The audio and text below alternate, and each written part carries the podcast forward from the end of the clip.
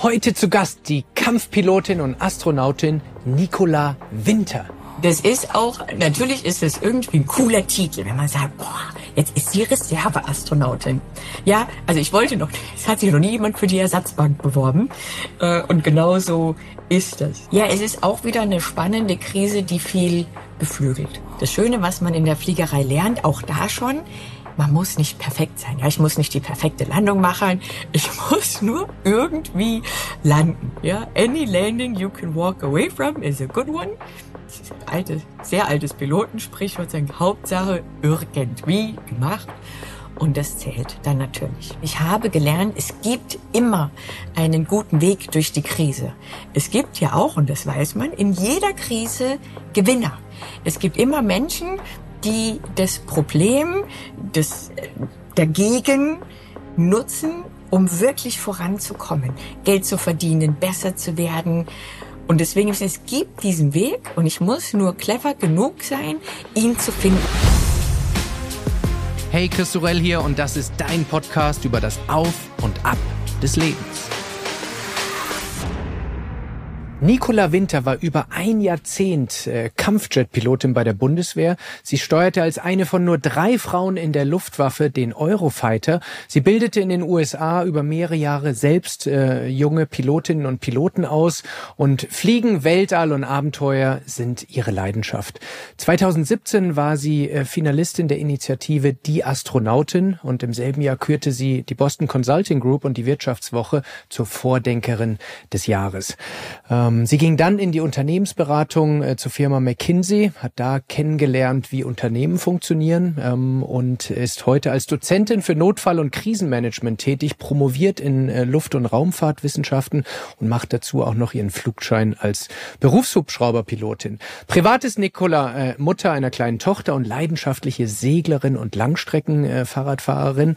2022 konnte sie sich in einem Astronautenauswahlverfahren der European Space Agency Agency äh, unter über 20.000 äh, Teilnehmerinnen und Bewerbern äh, zu, unter die letzten 17 äh, kämpfen und ist äh, seitdem Astronautin der Reserve und ihr Credo lautet, The Sky is no limit. Zu all dem, äh, man könnte denken, ist eine Person, die übermenschlich ist, aber ist sie noch wahnsinnig nett und äh, sympathisch. Und ich bin sehr, sehr happy und froh, dass äh, wir sie äh, gewinnen konnten für unseren Auf- und Ab-Podcast.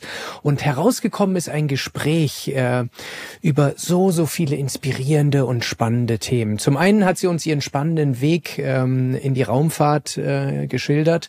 Kleiner Fun Fact, sie hat diesen Job nur ein oder nur bekommen, weil ihre Körpergröße fünf Zentimeter kleiner ist, als äh, damals gefragt war.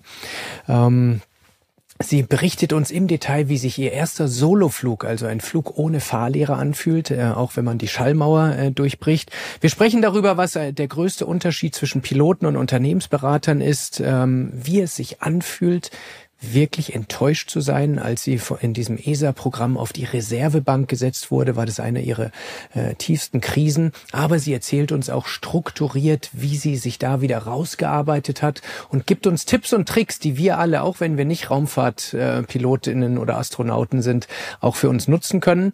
Äh, sie ze zeigt uns detailliert die fünf Schritte, die wir durchlaufen äh, müssen, um aus einer Krise gestärkt äh, zurückzukommen. Wir sprechen über Nikolas Blick auf den Tod, ein Berufs Risiko, was in all dem, was sie macht, immer präsent ist, wie wir Ängste kontrollieren können, wie wir den Stress, der bei allen von uns im Leben ist, besser managen können. Ganz spannende Erkenntnisse aus der Ausbildung äh, eines äh, Piloten.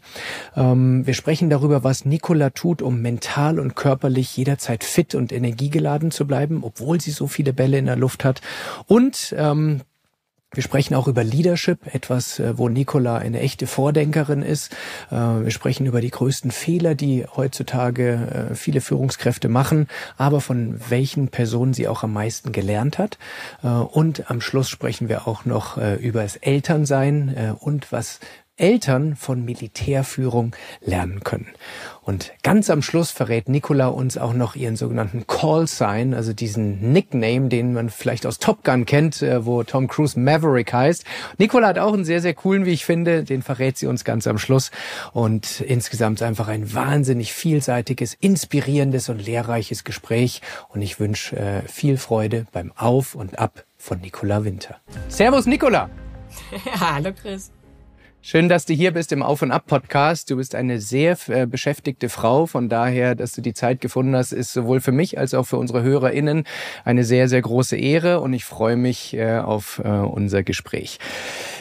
Du hast äh, vorhin im Vorgespräch ja äh, auch schon mitbekommen, in dem Auf- und Ab-Podcast sprechen wir über die Höhen und Tiefen des Lebens ähm, und wie wir aus diesen Rückschlägen, aus Krisen äh, etc. idealerweise gestärkt äh, zurückkommen. Und du selbst hast schon das eine oder andere Erlebnis äh, gehabt, aber du betreibst es auch professionell, Krisenmanagement, auch darüber werden wir sprechen.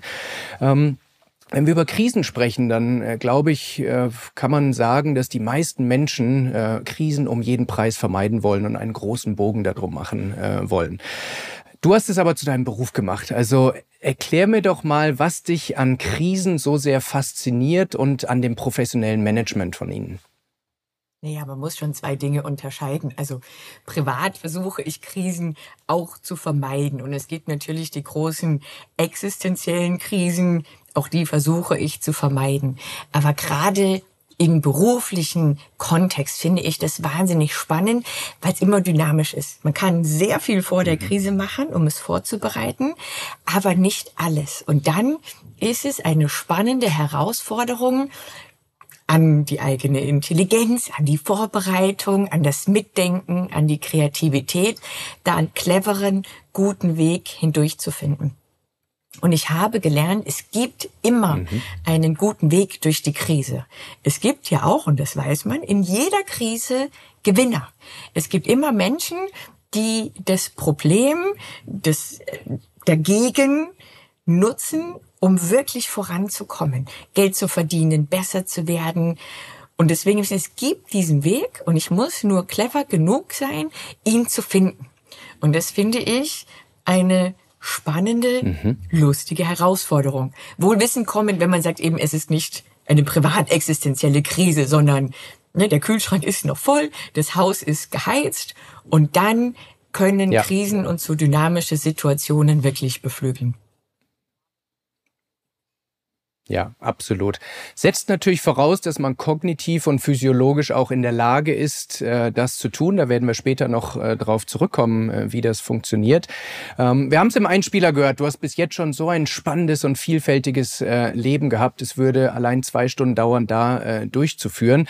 Ich möchte mal an einem Punkt starten und das ist 2004 es war auch da, wo ich meine berufliche Laufbahn äh, äh, bei Roland Berger damals angefangen habe. Da bist du in die Bundeswehr gegangen und hast dich zur äh, Tornado-Pilotin und später auch zur Fluglehrerin ausbilden lassen und hast das über ein Jahrzehnt gemacht und dann später auch auf, auf den Eurofighter umgeschult. Ähm, nimm mich und alle, die zuhören, mal bitte in diesen Moment mit, wo du zum ersten Mal ohne Fluglehrer geflogen bist und dann äh, vielleicht sogar die Schallmauer. Das ist ja was, was sich andere Menschen immer ganz spektakulär äh, vorstellen, die Schallmauer durchbrochen hast. Und die meisten Menschen werden sowas ja nie live erleben. Deshalb tun's doch den Gefallen und schilder das mal wirklich so detailliert, wie du es äh, in, in Erinnerung hast. Ja, das sind, also es gibt ja drei große verschiedene Momente, weil ich bin ja nicht aufgewacht eines Tages, ja, ah, Bundeswehr, sondern gibt schon noch eine Vorgeschichte, warum ich zur Bundeswehr gegangen bin und das mit der Fliegerei gemacht habe. Mhm. Und dann der Moment, wo man zum ersten Mal alleine fliegen darf, ist Jahre, wirklich Jahre, bevor man zum ersten Mal die Schallmauer durchbrechen darf. Ja, das ist nicht das Gleiche. So, okay. man lernt auf so einem ganz mhm. kleinen mhm. Propellerflugzeug fliegen. Da gibt's immer so Vorausbildung, dann wird's ein kleines Jetflugzeug, dann wird's ein bisschen größeres Jetflugzeug. Und auf diesem ganz kleinen Propellerflugzeug durfte ich das erste Mal alleine fliegen. Da bin ich, das ist in Arizona, da ist Wüste, da ist niemand außen rum, da ist es auch schön warm vorher acht oder neun Flüge mit Fluglehrer geflogen, die einem dann natürlich zeigen, wie startet man, wie landet man. Und wenn man dann das erste Mal drin sitzt, da weiß ich schon ungefähr, was ich tue. Aber nicht wirklich. Mhm. Also ich hatte eigentlich weniger Ahnung, wie der Führerschein Neuling, der ja irgendwie 25 oder 30 Stunden macht, bevor Führerschein ohne Fahrlehrer fahren darf. Ich hatte neun oder zehn Stunden auf einem Flugzeug. Und dieses das Gemeine am Fliegen ist, man kann nicht anhalten. Wenn ich in einem Auto sitze und sage, boah, ich weiß nicht, wo ich bin, ich weiß nicht, was ich tun soll, dann mache ich im schlimmsten Fall eine Vollbremsung, fahre rechts ran und atme. Und es geht in einem Flugzeug nicht. Es geht immer weiter. Und das erste ist ja so, man darf sich da reinsetzen alleine, dann darf ich das anmachen, also okay, das weiß ich, naja, ein Knopf nach dem anderen, dann geht's irgendwann an und dann darf man losrollen. Und das, und das war bis zuletzt jeden Tag in meiner Karriere so, dass immer, wenn ich losrollen durfte, alleine habe ich mir gedacht, oh, wie geil ist das denn? Wie abgefahren, dass die mir hier dieses Flugzeug geben, ja, Staatseigentum von Steuergeldern bezahlen und ich hier losrollen darf. Mhm. Und ich bin tausende von Stunden geflogen. Aber dieses Gefühl, boah, ich darf das jetzt, keiner hält mich auf, die lassen mich wirklich. Das ist sehr spannend und lustig und erhebend aber auch respekteinflößend. Dann darf man da zur Bahn rollen, es ist noch nicht so schwierig. Und wir haben da ja so einstudierte Abläufe. Und dann habe ich mich einfach von einem zum anderen gehangen. Also ich roll zur Bahn. Dann muss ich einen Funkspruch machen. Dann muss ich dem Tower sagen, ich bin hier und hier und ich möchte jetzt das machen. Gut, dann macht man das halt. Dann sagt der Tower, ja, du darfst jetzt starten. Dann rollt man auf die Bahn. Okay. Links, rechts kommt immer noch keiner, der einen aufhält. Dann darf ich Gas geben. Okay, und dann geht es ziemlich schnell. Tatsächlich, starten in einem Flugzeug ist, wenn nichts schief geht, sehr einfach. Ich muss nur Gas nach vorne, dann warten und bei der richtigen Geschwindigkeit ziehen. Und dann fliegt das. Und ich so, okay, das ist abgefahren. Jetzt bin ich in der Luft. Wirklich ein dreidimensionaler Raum für den wir Menschen erstmal nicht gemacht sind, aber man bekommt Überblick, man bekommt diesen wunderbaren Ausblick und dann im nächsten Moment, okay, jetzt muss ich Dinge tun. Jetzt muss ich mein Fahrwerk einfahren, da muss ich nach links oder rechts abbiegen und dann halt folgt so eins auf andere und sich vernünftig zu konzentrieren in dem Moment und dass ich wirklich in dem Moment bin und dann auch irgendwie wieder lande, ist tatsächlich alternativlos. Dieses Wort ist ein bisschen schlecht geprägt, aber ich mag es sehr gerne. Es gibt keine, ich muss jetzt das vernünftig machen und irgendwie zurückkommen und dann geht das. Das Schöne, was man in der Fliegerei lernt, auch da schon, man muss nicht perfekt sein. Ja, ich muss nicht die perfekte Landung machen. Ich muss nur irgendwie landen. Ja, any landing you can walk away from is a good one. Das ist ein altes, sehr altes Pilotensprichwort. Sagen Hauptsache irgendwie gemacht. Und das zählt dann natürlich. Ganz spannender Effekt, den alle neuen Schüler haben. Man nennt das Solo-Fliegen. Ja, wenn man das erste Mal alleine solo unterwegs ist, ist, dass man plötzlich Dinge im Flugzeug hört und wahrnimmt, die hat man noch nie gehört. Weil sonst immer der Fluglehrer bla bla bla, man selber bla bla bla. Es ist viel los. Man konzentriert sich und jetzt sitzt man alleine drin. Mit seinen Gedanken alleine, mit dem Flugzeug und den Geräuschen. Und dann hört man hier und hier. Und ich so, oh, was ist das? Wie so ein angespannter Passagier, ja, auf der Geschäftsreise. Und dann kämpft man mit sich selber. Ich auch, wie alle anderen. Ist das schlimm? Muss ich was tun?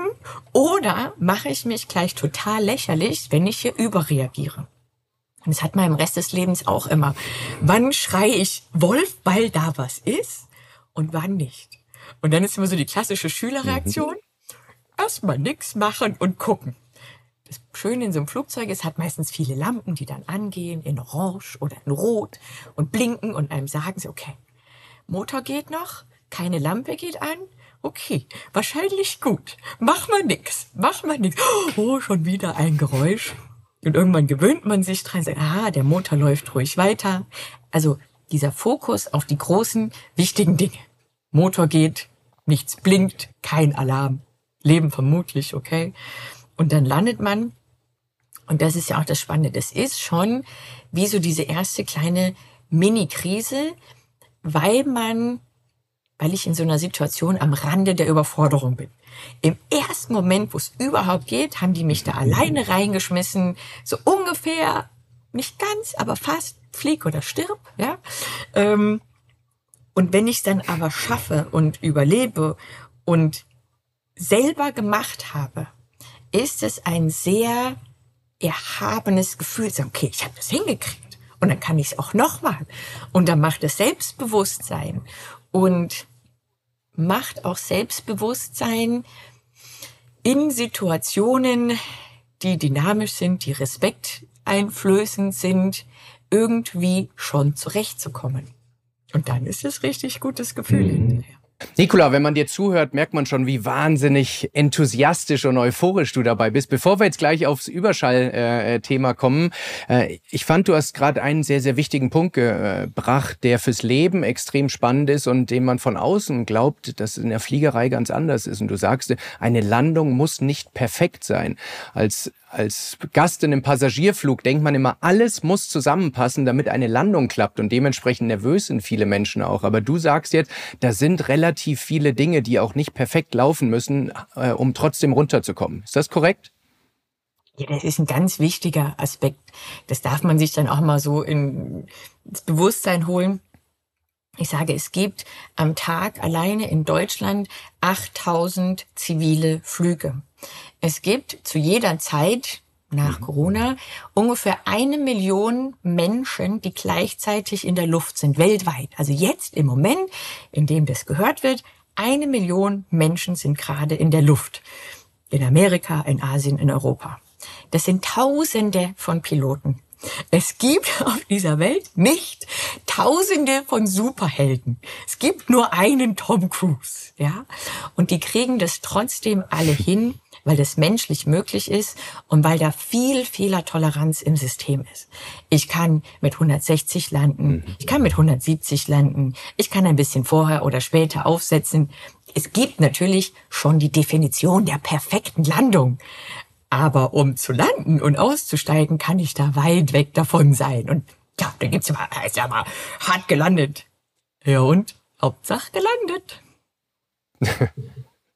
Das stimmt. Ja, wichtiger Punkt, den man, wie gesagt, auch auf viele andere Dinge, ähm, die deutlich ungefährlicher sind, auch äh, adaptieren kann. Kommen wir später noch mal ein bisschen detaillierter dazu. So, jetzt musst du mir aber noch erzählen, wie es zum Überschallflug dann kommt, weil das mich aus Filmen und so immer wahnsinnig fasziniert hat. Ja, das ist, das Spannende ist es manchmal ein bisschen enttäuschend, weil ein modernes Flugzeug ist ja gemacht, also ein modernes Kampfflugzeug, auch ein modernes Trainingsflugzeug ist gemacht für Überschall. Und wir machen das zuerst mit Fluglehrer und dann alleine. Und wie beim Auto, man merkt das gar nicht. Ich sehe das nur am Tacho. Wenn ich hoch oben bin, weil es gibt diesen ganz lauten Überschallknall, mhm. das heißt, wir machen das in 10.000 Metern Höhe oder mehr. Ich höre den Knall ja nicht, der ist ja dann hinter mir und sehe nur die Tachonadel. Mhm. Die geht halt dann auf Überschall. Mhm. Okay, das ist cool. Aber ich habe keine Referenz. Und das ist das Spannende. Menschen, wir nehmen viele, fast alle Dinge nur relativ wahr im Vergleich zu etwas anderem. Deswegen fliegen Piloten mhm. wahnsinnig gerne tief. Ja, das Spannende am Tiefflug ist, dass ich dann zwischen Dingen vorbeizische, zwischen Bäumen, zwischen Bergen, in einem Tal. Und dann nehme ich es plötzlich wahr. Da muss ich tatsächlich gar nicht mehr so krass Überschall sein. Da fliegen wir normalerweise 420 oder 480 Knoten, also schon 600, 700 kmh. Und dann macht es richtig Spaß. Was ein witziger, fast ein peinlicher Fun Fact ist, den ich, also ich habe nur noch Luft- und Raumfahrttechnik studiert im Bachelor, im Master. Und ich habe eigentlich erst in meinem Doktor oder am Ende von meinem Master mir mal bewusst gemacht, wie das mit diesem Überschall so richtig funktioniert, weil man meint immer, man durchbricht einmal die Schallmauer und es knallt einmal und dann surft man auf der Überschallwelle. Aber dieser Knall geht immer mit. Also das Flugzeug erzeugt das dann konstant, wie so eine Sirene, bewegt sich schnell mhm. vorwärts durchs Land und dadurch kommt der Knall am Boden immer einmal pro Person, die da steht, an. Aber natürlich hören es schon alle. Und deswegen darf man das eben auch nur so. Das heißt, wenn man auf wenn man auf der Erde im gleichen Tempo folgen würde, hätte man einen Dauerknall. Ja. Ist das korrekt? Genau. Mhm. Das ist die Explosion okay. der Luft, die da zusammengepresst wird. Genau. Und man hört den Knall nur einmal, weil wir am Boden stehen, stationär sind. Aber der verfolgt mhm. das Flugzeug schon mhm. überall hin. Wir machen es normalerweise auch nur im Steigflug, dass sozusagen der Schall dann nach oben weggeht, ja, auf und ab. Es kann einem im Eurofighter, der ist so schick designt, auch passieren, dass man aus Versehen Überschall geht. Ja, also, oh, jetzt bin ich gerade viel zu schnell. und dann knallt's unten und dann freut sich keiner und dann muss man zurück beim Kommandeur antreten, so, ja, hm, Entschuldigung, aus Versehen, ups, ich hab's nicht gemerkt. Hm, ganz blöd. Okay. Für welche Art von Missionen wird man eigentlich, wenn man jetzt Tornado, Eurofighter fliegt, ausgebildet? Denn wir hatten ja jetzt, äh, Gott sei Dank, äh, eine politische Situation, wo wahrscheinlich äh, Kampfeinsätze für euch nicht an der Tagesordnung waren. Für was werdet ihr ausgebildet äh, in so einem äh, Jobprofil? Die einfachste Antwort ist für alles. Piloten sagen immer, es kommt darauf an. Im Prinzip also ein Kampfflugzeug ist ja schon ein, ein sehr mächtiges Werkzeug, deswegen wird es in Deutschland sehr selten eingesetzt. Ja, wir sind ein bisschen wie die Feuerwehr oder wie die Polizei. Mhm. Wir freuen uns sehr, mhm. wenn wir nicht gebraucht werden. Aber wenn man uns mhm. braucht, ist schon sehr gut, wenn es uns gibt, weil danach kommt niemand mehr. So, und was machen wir? Wir können mhm. ähm, sehr grob gesagt Dinge am Boden kaputt machen. Das heißt, wenn wir jetzt die Ukraine vor Russland schützen wollen würden, unabhängig vom politischen Willen, dann kann ich da aufräumen, so dass niemand mehr jemand angreift. Auch so in Syrien, wenn man sagt, es zieht mhm. irgendwo eine mordende Terroristenhorde durchs Land, dann habe ich die Fähigkeit, diese aufzuhalten. Genau das Gleiche mhm. in der Luft. Ich kann andere Flugzeuge in der Luft finden und dann aufhalten. Man kann sie im Zivilen auch einfach begleiten. Das ist eine sehr normale Polizeiaufgabe wiederum der Bundeswehr, den deutschen Luftraum zu überwachen und zu schützen. Da fliegt man einfach hin und guckt nach. Aber in der letzten Konsequenz können wir das Problem dann schon auch beseitigen. Das Wichtige für uns immer und auch in mhm. meinem Selbstverständnis ist, dass man sagt, für wen tue ich das denn? Ja, wir sind keine Söldner, sondern als deutscher Soldat da sehr auf unsere freiheitlich-demokratische Grundordnung und Demokratie eingeschworen und verpflichtet. Und das ist dann lustig für die normalen Deutschen. Ich sage, ich habe ein sehr positives Verhältnis zum deutschen Wähler. Weil der deutsche Wähler, der deutsche Bürger, ja, alle, die hier wählen dürfen, alle, die zuhören, bestimmen was unsere Politiker machen, die wiederum bestimmen ganz alleine, was die Bundeswehr macht. Und ich hatte da immer und habe es immer noch großes Vertrauen, dass wir da keinen ganz absurden Quatsch machen. Und in 20 Jahren hat sich mhm. das bisher immer bewahrheitet, zu sagen, wir gehen damit schon verantwortungsvoll um mit dieser Macht. Was war für dich, Nicola, der brenzligste Moment in einem Jet bisher? Das ist immer die Frage, was ist denn jetzt brenzlig? Es gibt bei uns prinzipiell technische Probleme und es gibt selbstgemachte Probleme, also Pilotenfehler. Ne? So bist du die interne und die externe Krise. Ich hatte in meiner Flugzeit nie ganz gravierende technische Probleme. Einiger meiner Kameraden schon, das kommt schon mal vor. Das ist tatsächlich relativ einfach abzuhandeln, weil dann fängt der andere an, ja, das Flugzeug und man hat so selber nichts damit zu tun. Ich, aha, ja, das ist jetzt dieser Moment, das habe ich im Simulator trainiert, das haben wir besprochen. Dann geht man so seine Handlung durch und dann landet man halt, oder im dümmsten Fall würde man sich rausschießen. Viel gemeiner, viel gemeiner für den Menschen ist, wenn ich den Quatsch selber äh, verbuckt habe, ja, und selber mhm. schuld bin und ganz viel so psychologische Komponente dazu kommt, dass ich erst mit mir selber klarkommen muss, mit meinem Fehler, mir den eingestehen, bevor ich anfangen kann, ihn abzuarbeiten.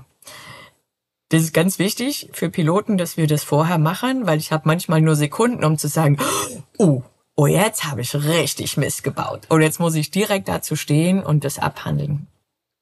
Das ist, wenn man zu tief fliegt, wenn einem Hindernis in den Weg kommt, die da nicht sein sollen, oder wenn wir zum Beispiel Luftkampf üben, also einer gegen einen, zwei gegen einen, vier gegen zwei, geht alles.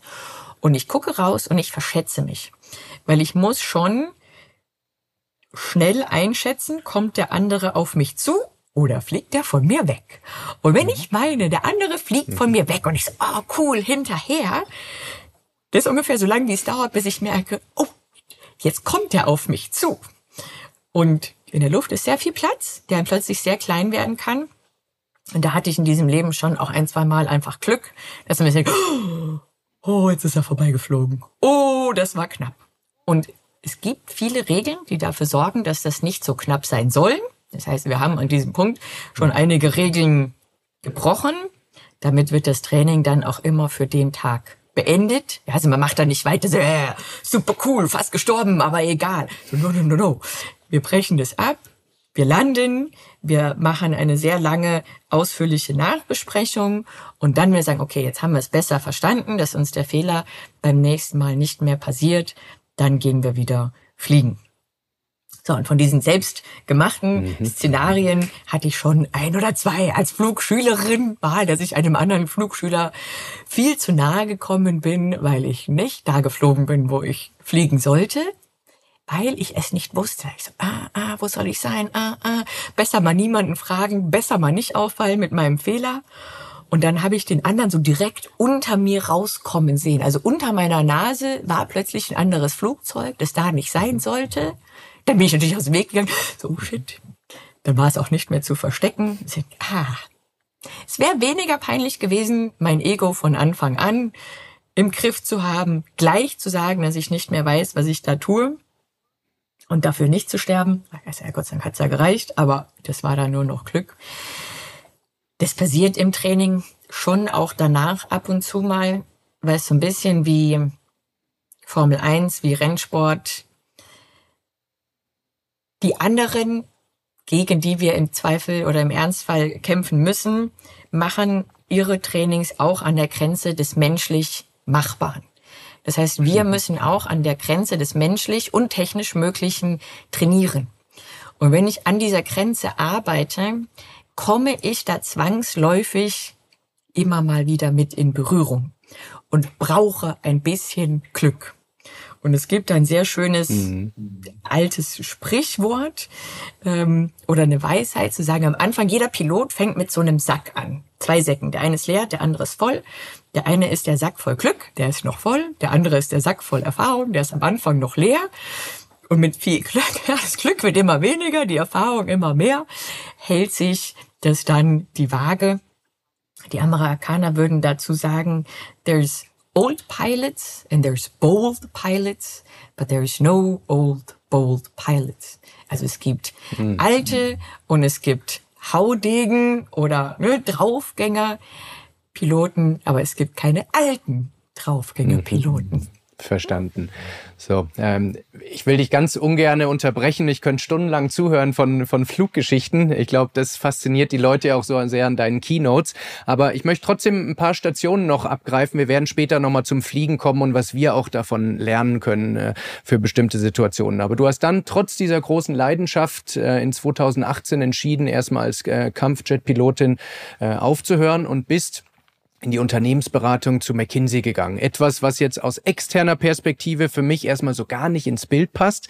Und da liegt die Frage natürlich nahe, warum hast du diese Leidenschaft aufgehört und äh, bist in die Strategieberatung gegangen? Ja, das sind viele Faktoren. Ich habe so mit 15, 16, wenn man sich als Jugendliche überlegt, oh, ich möchte gerne fliegen, dann ist das so eine so eine Sehnsucht. Und weil man auch gar nicht weiß, kann ich das?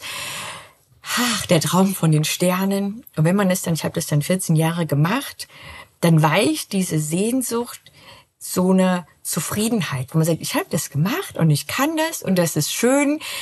So, äh, To-Do-Liste, ne, gecheckt. Mhm. Um dann zu sagen, okay, was gibt's denn jetzt noch? Und da gibt's im Leben schon noch viel. Und man kann natürlich eine einzige Sache bis zur Perfektion treiben, aber das Leben ist lang genug, dass man noch zwei, drei Sachen ausprobieren kann. Und ich sage, okay, ich habe wirklich mich sehr lange mit der Technik beschäftigt. Ich habe sie geflogen, ich habe studiert, ich weiß alles, was man dazu wissen kann, mehr oder weniger. Und ich habe mich auch sehr viel mit Menschenführung beschäftigt bei der Bundeswehr, in der Fliegerei, als Fluglehrerin, als Offizier. Ich verstehe auch das. Aber ich verstehe nicht, noch nicht, wie Unternehmen Geld verdienen. Wie wird in den großen C-Suites, also auf CEO, CFO-Ebene gearbeitet, Geld verdient? was kennen die, ja gefühlt für Magic, für Magic Tricks, die für uns Otto-Normalverbraucher verborgen sind. Warum verdienen die Millionen im Jahr und der normale Angestellte halt nicht? Und dann ist so eine Strategieberatung wie McKinsey der perfekte Weg. Wir haben einen richtig guten, sehr zackigen Crashkurs gekriegt, so ein Mini-MBA. Wie funktioniert Wirtschaft? Wie funktioniert, was ist EBITDA? Ja, was ist Earnings? Was ist ne, Return on Interest? Das sind alles essentielle Dinge im Leben, die man verstehen sollte. Alleine schon als mündiger Bürger, wo ich sage, wieso habe ich das nicht in der Schule gelernt? Mache ich da einen Crashkurs. Es ist auch ein Weg, sehr viel Einblicke in sehr viel verschiedene Unternehmen und Sparten zu bekommen. Und ich probiere das jetzt mal aus. Wenn dieser Lifestyle, die Art zu arbeiten mhm. für mich langfristig was ist, hätte ich mir auch vorstellen können, das lange zu machen. Ähm, oder halt das zu lernen, diesem Wissen andere Dinge zu machen. Und genauso hat es mhm. tatsächlich hinterher auch eins zu eins funktioniert. Ich habe in diesem einen Jahr McKinsey mhm. unglaublich viel gelernt über unsere Unternehmen, über Wirtschaft, über gute und schlechte Führungskräfte und Erfolg. Sehr, sehr cool. Ich habe ja meine Karriere auch bei äh, in der Unternehmensberatung bei Roland Berger begonnen, kenne also die Strategieberater so ein bisschen, aber du kennst jetzt beide Welten. Was würdest du sagen, ist der größte Unterschied zwischen Kampfjetpiloten und Strategieberatern? Tatsächlich der, der, der größte Unterschied, der mir auch dann die größten Herausforderungen beschert hat, ist, dass das Mindset, wie gehe ich an ein Problem heran? Die grundsätzliche Lösungsstrategie. Eine, so, was machen Piloten? Weil ich habe als Pilot eine Mission, die dauert zwei Stunden, die einmal, es ist wie ein Tennismatch.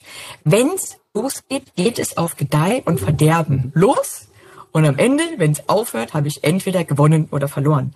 Ich kann nicht zwischendrin sagen, oh, Entschuldigung, Entschuldigung, ich muss noch mal kurz was nachgucken, können wir mal Stopp machen? Ich komme in einer halben Stunde wieder. Das geht nicht. Also mhm. legt, legen wir in der Fliegerei auf die Vorbereitung extremen Wert. Und lieber mache ich noch eine Stunde mehr Vorbereitung, bevor ich dann loslege. Ich sage, nee, ich muss mir so sicher sein, wie es irgendwie geht, dass das klappt, wenn es losgeht. Das geht in der Unternehmensberatung nicht. Die machen das genau andersherum.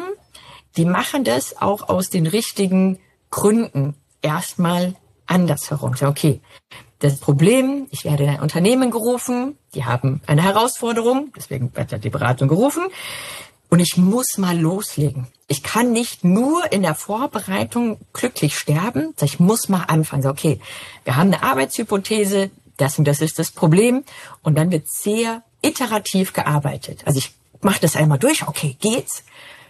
Klassischer Schlagwort ist auch Minimum Viable, Viable Product, also dass ich mit dem Minimum, Product. genau, mit dem ich mal loslegen kann, halt einfach mal loslege. Einfach mal an den Markt gehen, an den Kunden, mal einen Launch machen und schauen und dann im Lauf der Zeit unterwegs verbessern.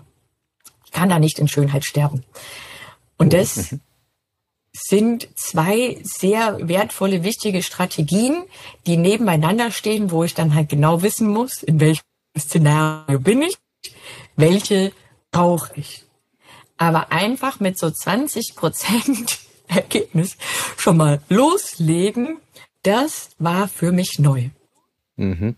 Ich kann das zu 100 Prozent bestätigen. Bei uns gab es damals, ich bin als Junior Consultant eingestiegen, wo man natürlich noch nicht sehr viel Berufserfahrung hat und auch keine Branchenerfahrung etc. Und eine der Kernkompetenzen von uns war, wir haben es SAPFA genannt. Das ist eine Abkürzung für selbstsicheres Auftreten bei vollkommener Ahnungslosigkeit.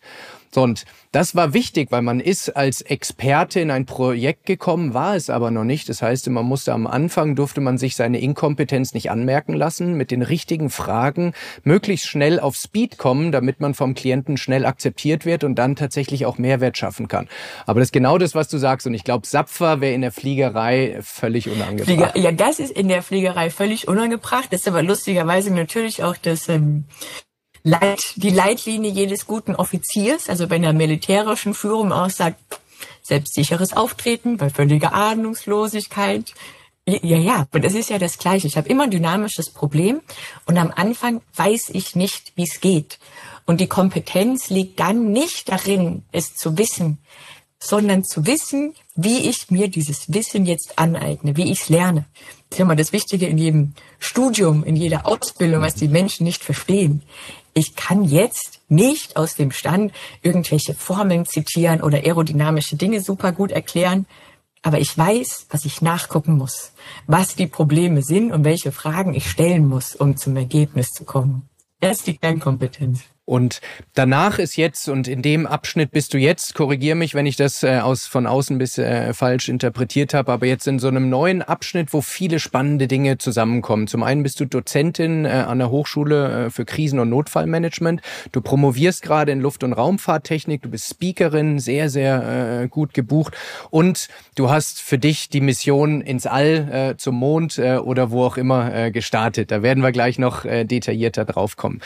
Ich habe mir ähm, nochmal die Aufzeichnung der Markus Land-Sendung angesehen im Jahr 2017, wo du zu Gast warst. Oh, und einer der anderen Gäste war äh, Richard David Precht, der Philosoph.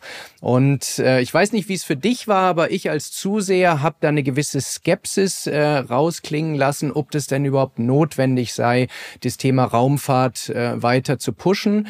Und ich glaube, er ist nicht der Einzige. In der Bevölkerung gibt es wahrscheinlich einige Menschen, die sagen, dass es etwas aus der Zeit gefallen ist, dass wir doch wichtigere Probleme haben.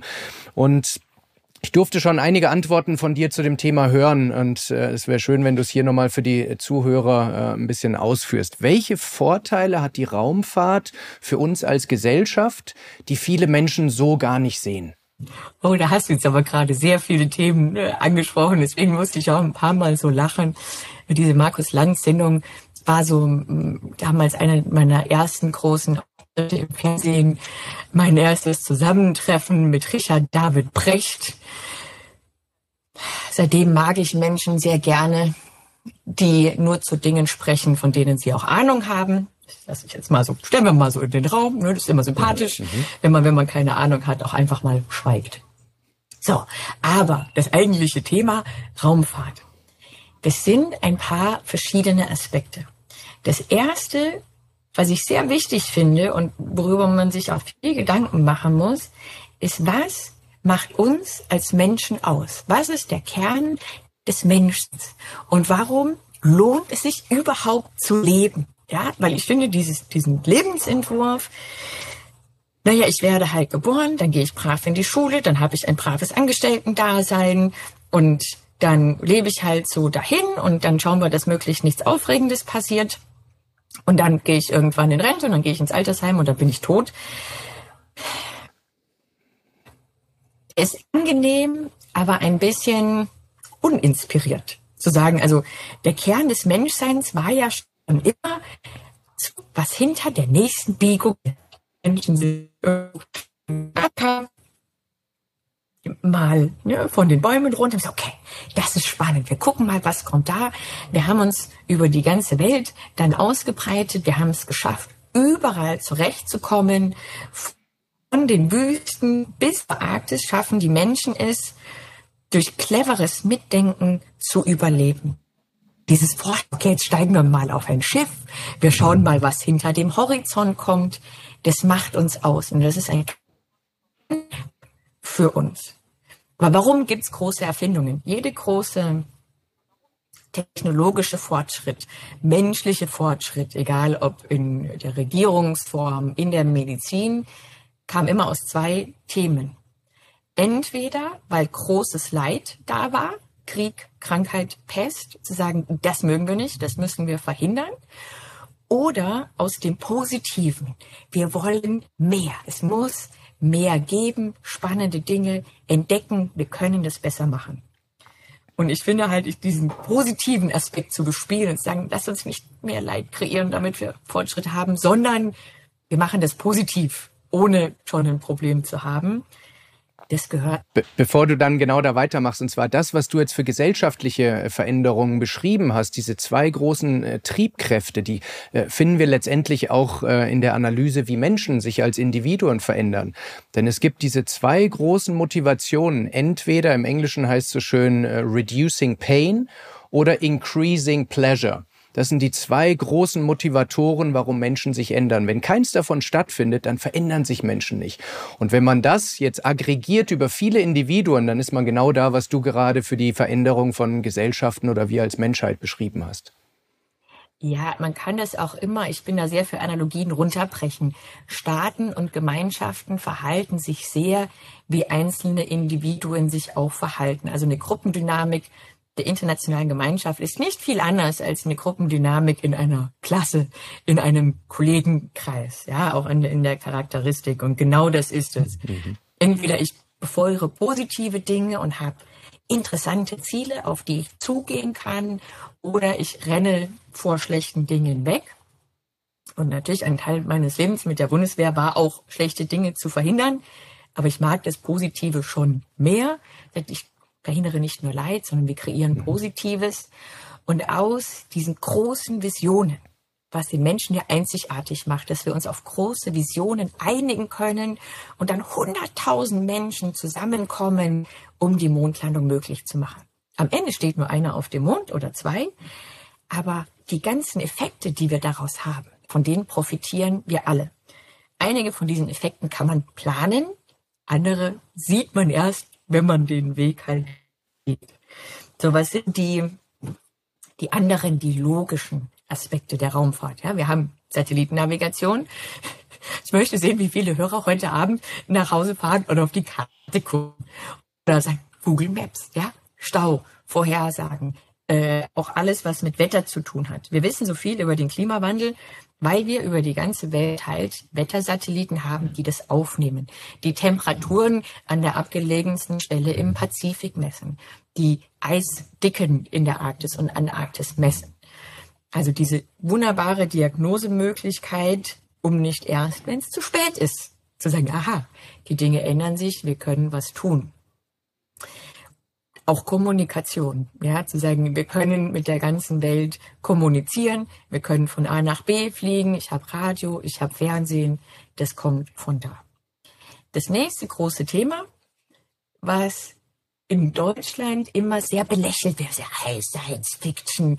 Und Science Fiction mögen wir Deutschen nicht, weil wir sind gerne bodenständig, ist der Ressourcenabbau im All. Äh, seltene Erden. Erze, Metalle, äh, Helium-3. Ganz viele Dinge, die von größter geopolitischer Bedeutung sind. Man sagt, oh, China hat das und die geben es nicht her und der dritte Weltkrieg so. Ja, und da draußen gibt's das, da kann man es einfach abbauen und da muss man das sagen die Menschen immer, ja, aber dann haben wir die, die nächste Erde, die wir da äh, den Raubbau betreiben und meinen irgendwie auf dem Mond oder auf einem Asteroiden sieht's aus wie im Amazonas oder im Kongo. Sage, nein, da gibt's, soweit wir wissen, nicht mal Bakterien.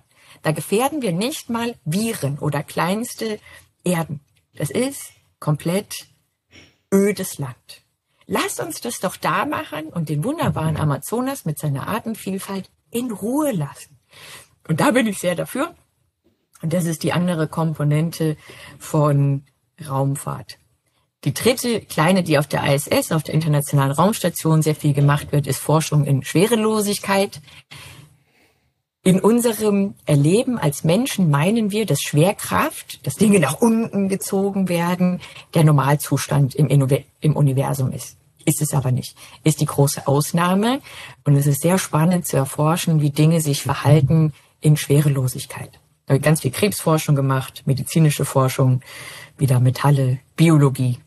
Und auch das finde ich sehr spannend. Macht hochgradig Sinn und ich glaube, das ist nur ein Auszug der Vorteile, aber ähm, es geht weit über das hinaus, dass es um einen Wettlauf zwischen Staaten geht, wer jetzt irgendwo eine Flagge reinsteckt oder sowas. Ich glaube, das ist jetzt äh, sehr klar geworden. So, du hast jetzt ähm, den, Wunsch, ins All zu kommen. Du warst noch nicht da, ähm, aber du hast in einem sehr großen Auswahlverfahren der ESA, der European Space Agency, dich von Tausenden von MitbewerberInnen äh, äh, herausgestochen als einen äh, ganz äh, elitären Kreis, der kurz davor steht. Ähm, aber du hast jetzt äh, diesen Titel der Astronautin der Reserve. Und äh, ich habe einen LinkedIn-Post von dir gesehen, da ging es darum, wie fühlt es sich ins All zu gehen. Und du hattest kommentiert, ich wäre viel lieber gefragt worden, wie fühlt es sich denn an, noch nicht ins All zu dürfen? Deshalb möchte ich dir jetzt diese Frage stellen. Wie fühlt es sich an, noch nicht ins All äh, gelassen zu werden? Ja, das ist ein blödes Gefühl. Also, das ist auch, natürlich ist es irgendwie ein cooler Titel, wenn man sagt, boah, jetzt ist sie Reserveastronautin. Ja, also ich wollte noch, es hat sich noch nie jemand für die Ersatzbank beworben. Äh, und genau so ist das. Es ist völlig abgefahren und ja, wenn man einer von 17 ausgesucht aus 22.000 ist. Vor allem, weil ich auch nicht besser bin oder anders als die. Ja, es ist nur so eine kleine Kombination von Dingen, die das dann möglich machen. Aber das ist, ja, es ist auch wieder eine spannende Krise, die viel beflügelt. Als wir ausgesucht wurden, wir wurden nach Paris eingeladen, letztes Jahr im November, um dann vorgestellt zu werden als die neue ESA-Astronautenklasse. Das ist spannend, das ist lustig, das ist sehr, ja, auch wieder erhabend oder man, man fühlt sich schon gut. Und dann wurde uns am Tag der Pressekonferenz gesagt, dass wir aus Deutschland keine neuen Astronauten bekommen, keine echten, sondern eben für Deutschland nur die Reservebank reserviert ist, weil wir haben schon zwei deutsche Astronauten, die wurden auch schon 2009, also erst vor 14 Jahren ausgesucht. Ich hoffe, man hört die Ironie. Ne? ähm, und das reicht Deutschland, weil unsere Ansprüche sind jetzt nicht so groß, brauchen wir keine neuen Astronauten und wir dürfen abwarten. Das war für mich schon aus mehreren Gründen hochgradig frustrierend. Also das war natürlich persönlich frustrierend, weil ich meine eigenen Erwartungen nicht mehr so gut im Griff hatte. Man muss das schon, ja, man muss sagen, okay, erst wenn ich es habe, lebe ich auch mental in der Realität, dass ich es habe. Aber nein, ich habe natürlich schon gedacht, ah, jetzt hast du es geschafft und jetzt geht's Astronautentraining los und wie organisierst du das? Und wenn du es gut machst, bist du vielleicht eine von den wenigen Europäer, Europäerinnen, die zum Mond fliegen dürfen. Tatsächlich, wirklich. So diesen Gedanken habe ich mir erlaubt, wurde auch direkt bestraft. Sagt, nein, also zum Mond geht's nicht, weil nur Ersatzbank, weil keine Nikola, hier kurz reingefragt, weil das ist ja ein ganz wichtiger äh, Punkt. Nimm uns mal mit, wie sich das angefühlt hat, als du diese konkrete, auch berechtigte Erwartung hattest, dass das klappt und dann die Information bekommen hast, äh, nee, so schnell geht's doch nicht. Wie hat sich das für dich angefühlt? Ja, die Erwartung war prinzipiell schon berechtigt, weil alle, wirklich alle Experten, Nicht-Experten, alle in meinem Bekanntenkreis davon ausgegangen sind, dass Deutschland als größter Raum, als größte deutsch, äh, europäische Raumfahrtnation natürlich äh, eigene Astronauten wieder bekommt. Wir bezahlen auch am meisten Geld. Und wir waren zu zweit. Und gesagt, okay, eine von uns kriegt das. Amelie Schönenwald kam vor mir dran, die hatte es nicht. Und ich bin schon in dieses Gespräch reingegangen mit diesem leichten, unterdrückten Grinsen. Gleich wird mir das Beste gesagt, was mir in meinem Leben mal gesagt wird.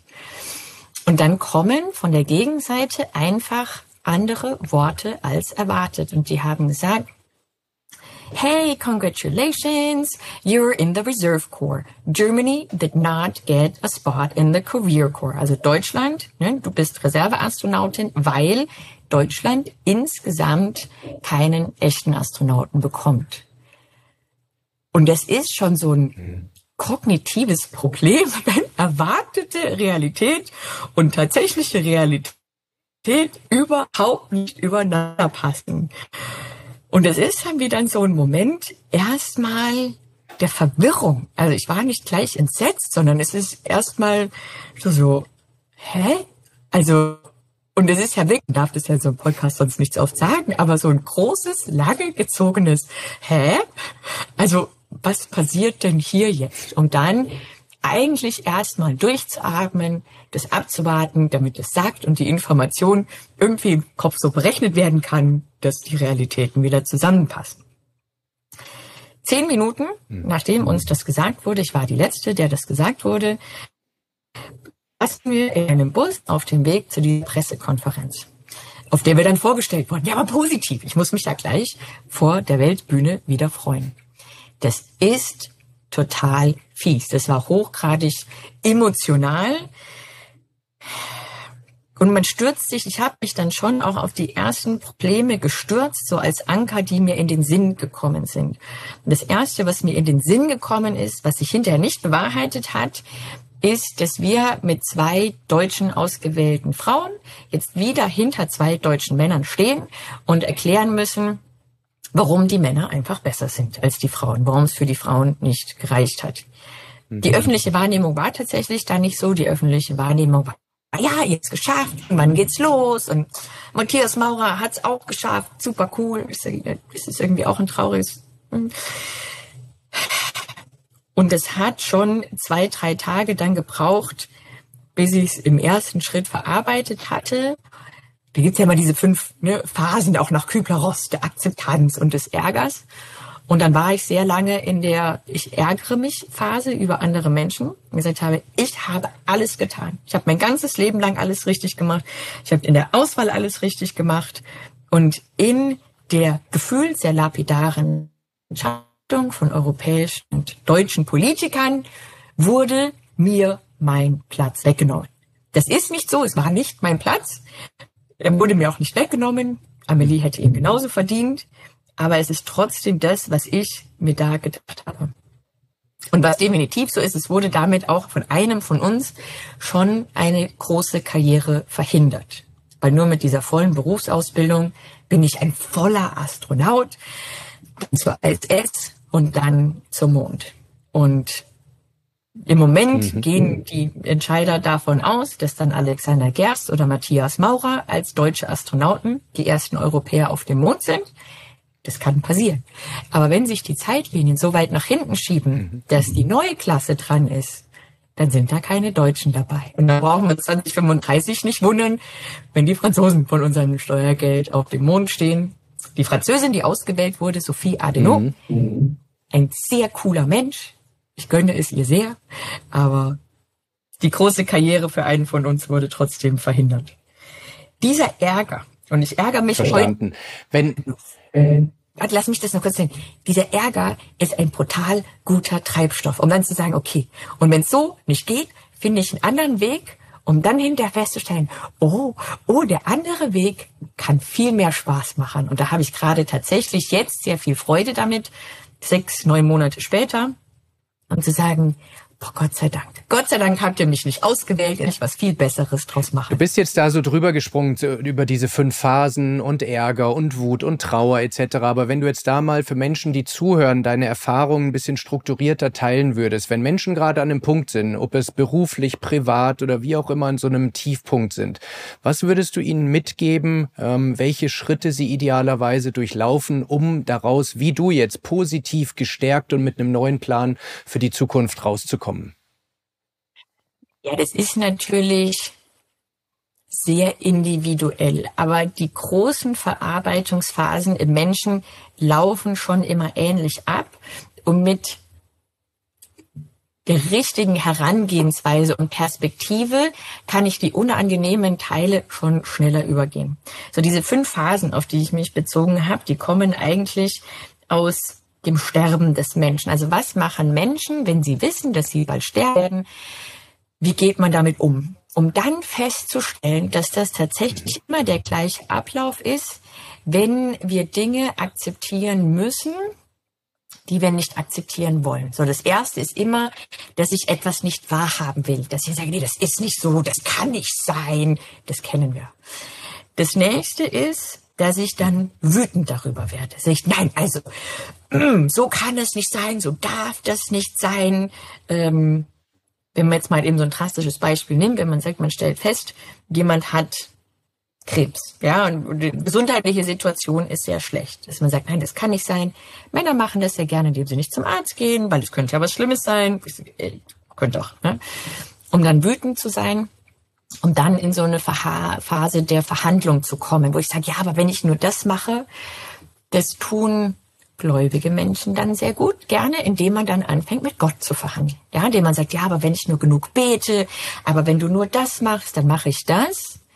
Um dann, wenn all das nicht klappt, in eine Depression zu verfallen. Man sagt, ja, jetzt mache ich nichts, das hatte ich in meine, alle diese Phasen und Geschichte auch. Wo ich sage, ja, aber, aber wenn ich es noch ändere, wenn ich jetzt noch einen Politiker anrufe, aber es hat sich nicht geändert, um dann wütend zu sein auf die Umstände, mhm. um dann zu sagen, okay, ja, dann werde ich es halt nicht, ja, dann setze ich mich jetzt auf meine Couch und suhle mich im Selbstmitleid, um dann festzustellen, dass das erstens völlig unangebracht ist in meiner Situation und zum Zweiten mich auch nicht weiterbringt um es dann, die Situation, so wie sie ist, die Realität zu akzeptieren. Und dann kann ich weitermachen. Und das ist das Wichtigste. Ich muss so schnell wie möglich in die Akzeptanzphase kommen, damit ich mit der echten, tatsächlichen Realität leben und arbeiten kann. Okay, egal wie meine Karten sind, die ich bekommen habe, ich kann sie trotzdem immer bestmöglich spielen. Das ist auch als Unternehmer so, wenn man sagt, ja, jetzt habe ich ein tolles Startup gegründet und jetzt kommt Corona, jetzt kommt das, jetzt kommt Zinsen. Es wird immer Krisen geben, die es nicht ideal machen. Man kann auf den idealen Zeitpunkt für irgendwas auch nicht warten. Das ist okay. Ich akzeptiere die Realität, meine eigene, meine eigenen Fehler, die äußere Realität. Und jetzt schauen wir mal, was damit geht. Wie schaffe ich das als Mensch, indem ich zwei Dinge tue? Ich nehme mich selbst mit meinen Fehlern an und sage, ja, ich habe das halt erwartet und das war dumm, das hätte ich nicht tun sollen. Und mir gefällt es nicht, aber es hilft nichts. Und für mich, ich konzentriere mich sehr darauf, was habe ich denn jetzt noch? Also ich hatte eine Couch, auf der ich mich im Selbstmitleid suhlen konnte. Das ist schon mal viel wert. Und ein Kühlschrank, ja, aus dem dann das Eis kam und ja, okay, also so dramatisch ist die Situation nicht. Ich wollte nie Reserve-Astronautin werden, aber auch daraus kann man was machen. Das habe ich auch schon früher gelernt. Ich wollte auch nicht immer Pilotin werden in diesem Leben. Ich wollte schon mal Schauspielerin werden. Leider völlig talentfrei. Und dann anstatt mit dem Kopf durch die Wand zu sagen, ja, egal, dann gehe ich nach LA und dann werde ich halt irgendwie Bedienung, ja, für den Rest meines Lebens, weil ich den Durchbruch nicht schaffe. Dann, okay, was habe ich denn und was kann ich denn? Sag, okay, also ich habe ja den offiziellen Stempel, ich bin gut genug, um Astronautin zu sein. Tatsächlich schon zweimal bekommen in diesem Leben. Okay, vielleicht geht's ja doch selber. Raumfahrt ist nicht mehr so teuer. Viele Menschen profitieren davon. Vielleicht geht's ja auch als nicht ganz staatliche Mission. Vielleicht geht's auch als kommerzielle Mission. Und an der Nummer bin ich jetzt mhm. gerade dran, zu sagen, okay, wenn es so nicht geht, mit Old Space, mit den alten Systemen. Vielleicht geht's ja neu. Und Absolut. Anders. Und wenn ich dich so höre, bin ich sehr davon überzeugt, dass du äh, den Weg auf welche Art auch immer finden wirst. Du hast ganz am Anfang gesagt, es gibt immer einen guten Weg durch die Krise. Und wenn man das jetzt äh, für dich, für eine persönliche Krise äh, benennen möchte, dann bist du gerade dabei, deinen Weg dadurch äh, gut äh, zu finden. Du hast mal, äh, Nicola, in einem äh, Vortrag äh, gesagt und gerade auch schon angesprochen in deinen Beispielen, der Tod ist in deinem Beruf ein kalkulierbares Berufsrisiko. Das wurde dann, glaube ich, zu einer großen Überschrift äh, äh stilisiert. Ich möchte hier auf einen bisschen anderen Aspekt äh, eingehen. Und zwar, wie ich es erlebe, ist in unserer Gesellschaft das Thema Tod eher tabuisiert. Äh, denn die Menschen wollen ihre Endlichkeit nicht wirklich wahrhaben. Äh, und meine Frage an dich ist, wie würdest du vorschlagen, aus deiner persönlichen Überzeugung, aber auch aus deiner Ausbildung raus, sollten Menschen konzeptionell über den Tod nachdenken? Ich weiß nicht, ob ich schon mal konzeptionell über den Tod nachgedacht habe, aber der Tod und ich sind relativ gute Freunde. So würde ich das sagen. Ich bin damit mhm. im Leben schon sehr früh konfrontiert worden dass Menschen zu jeder Situation und in jedem Lebensalter sterben können. Dass das Leben unter Umständen nur noch fünf Minuten dauert von jedem von uns, dass es aber auch noch sehr lang sein kann. Und dann, dass man dieses Dilemma und diesen Widerspruch aushalten muss. Ich kann das Leben nicht so leben, konsequent, als würde ich morgen sterben.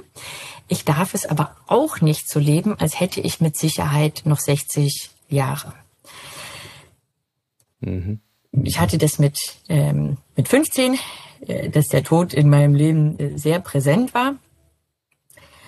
Und wenn man sich darauf einlässt und wie alles andere das akzeptiert und dieser Tatsache mal ins Auge blickt, dass jeder von uns sterben wird, weil leider noch kein einziger Mensch dem Tod da ein Schnippchen geschlagen hat, dann kann es etwas sehr Empowerndes sein. Es hat mir, das ist tatsächlich der Motor hinter der Energie, mit der ich alles mache, zu sagen, hey, wenn es jetzt vorbei ist, bin ich dann zufrieden mit meinem Leben. Und ich habe das tatsächlich dann immer geschafft, von 15 jetzt bis 38 zu sagen, also ich möchte das nicht, ja, auf gar keinen Fall. Aber wenn es jetzt zu Ende wäre, könnte ich mich zufrieden in mein Grab leben und sagen, ja, passt. Und das war immer so. Und wenn ich, immer wenn ich das Gefühl hatte, dass ich jetzt sagen würde, boah, nee, also jetzt, hm, nee, jetzt, dann habe ich was geändert. Okay? Auch mhm. schon bei dieser Entscheidung, gehe ich das, zur Bundeswehr, werde ich Pilotin. Ne? Zu sagen, okay, ja, aber du hast nur ein Leben, ja, und dein Ego und die Angst zu versagen oder dass die nicht, mich nicht nehmen, wird im Vergleich dazu, dass ich irgendwann tot bin, dass wir nicht mehr sind, dass das Spiel irgendwann aus ist, so klein und vernachlässigbar, dass man es einfach macht. Und das andere ist dann, weil dann Menschen ja sagen können, okay, wenn sie so den Tod, dann geht man doch kein Risiko mehr ein. Nein, nein. Sondern ich habe dieses ganz große Geschenk bekommen eines privilegierten Lebens. Und damit meine ich nur in Deutschland geboren, normale Kindheit, kostenlose Bildung, ganz viele Rechte als Mensch. Und damit darf ich jetzt was machen. Und damit darf ich am Roulette des Lebens auf Dinge setzen. Zu sagen, mir ist es das genug wert, auf dem Mond zu laufen, an der Erforschung, an diesem Menschheitstraum Weltall mitzuarbeiten, dass ich dafür bereit bin, ganz bewusst meine Chips einzusetzen. Und bei anderen Dingen bin ich ganz bewusst, oh nee, nee, das ist es mir gar nicht wert.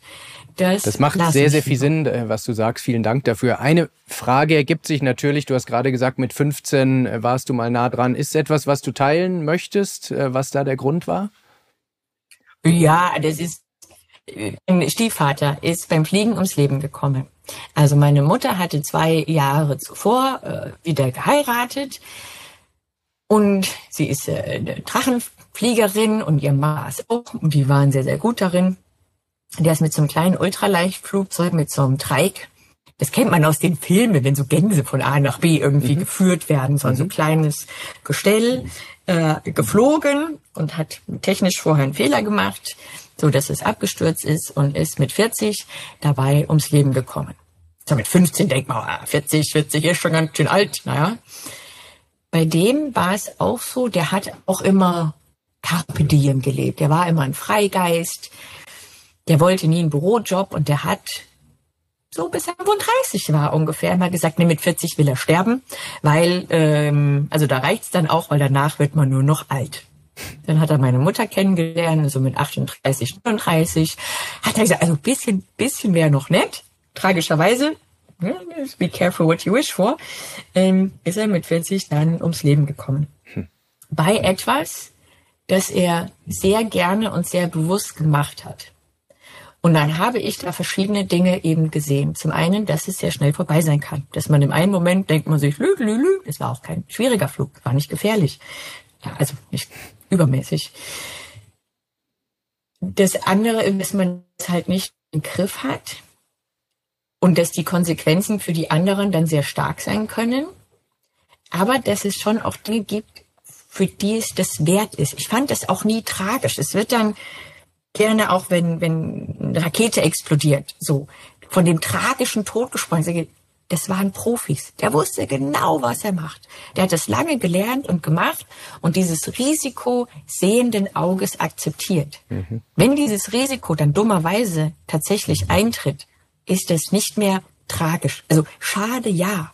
Aber weißt du, was ich meine? Das ist absolut tragisch ist, wenn eine junge Mutter mit einem Kind auf dem Weg zur Kita von einem Besoffenen überfahren wird. Weil das lohnt sich nicht. Das ist, da, da stand nichts dafür.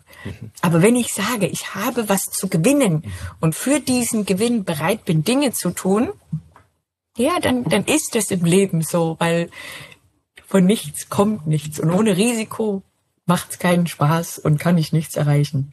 Das, das war immer der große Motor, dann auch zu sagen, Fliegerei ist gut. Das ist eine sehr, sehr interessante Spaß. Unterscheidung zwischen tragisch und traurig, weil das wird tatsächlich synonym oft verwendet, aber so wie du es jetzt definierst, ist Tragik etwas sehr, sehr anderes als, als traurig.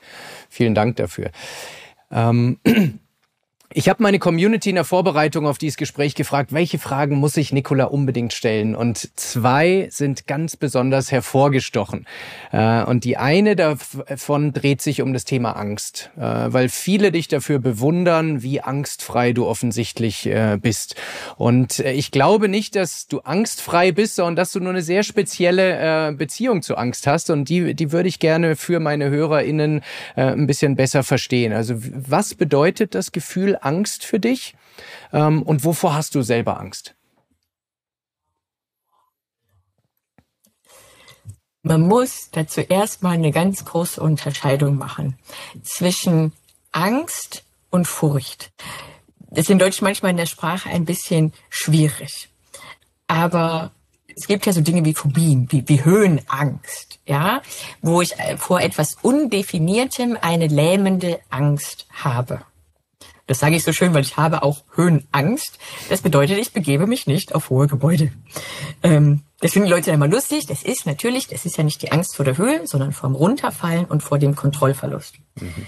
Wenn ich jetzt etwas mache, von dem ich Ahnung habe, Autofahren, Flugzeugfliegen, Hubschrauberfliegen, Leben. Und ich kriege dieses unbestimmte eben Angstgefühl, ein flaues Gefühl in der Magengrube, die Haare im Nacken stellen sich auf, dann ist es meine Intuition, die mir sagt, tu es nicht, lass es. Und dann muss ich und dann höre ich auch konsequent zu. Das ist mit das Wichtigste für einen Piloten, der überleben möchte.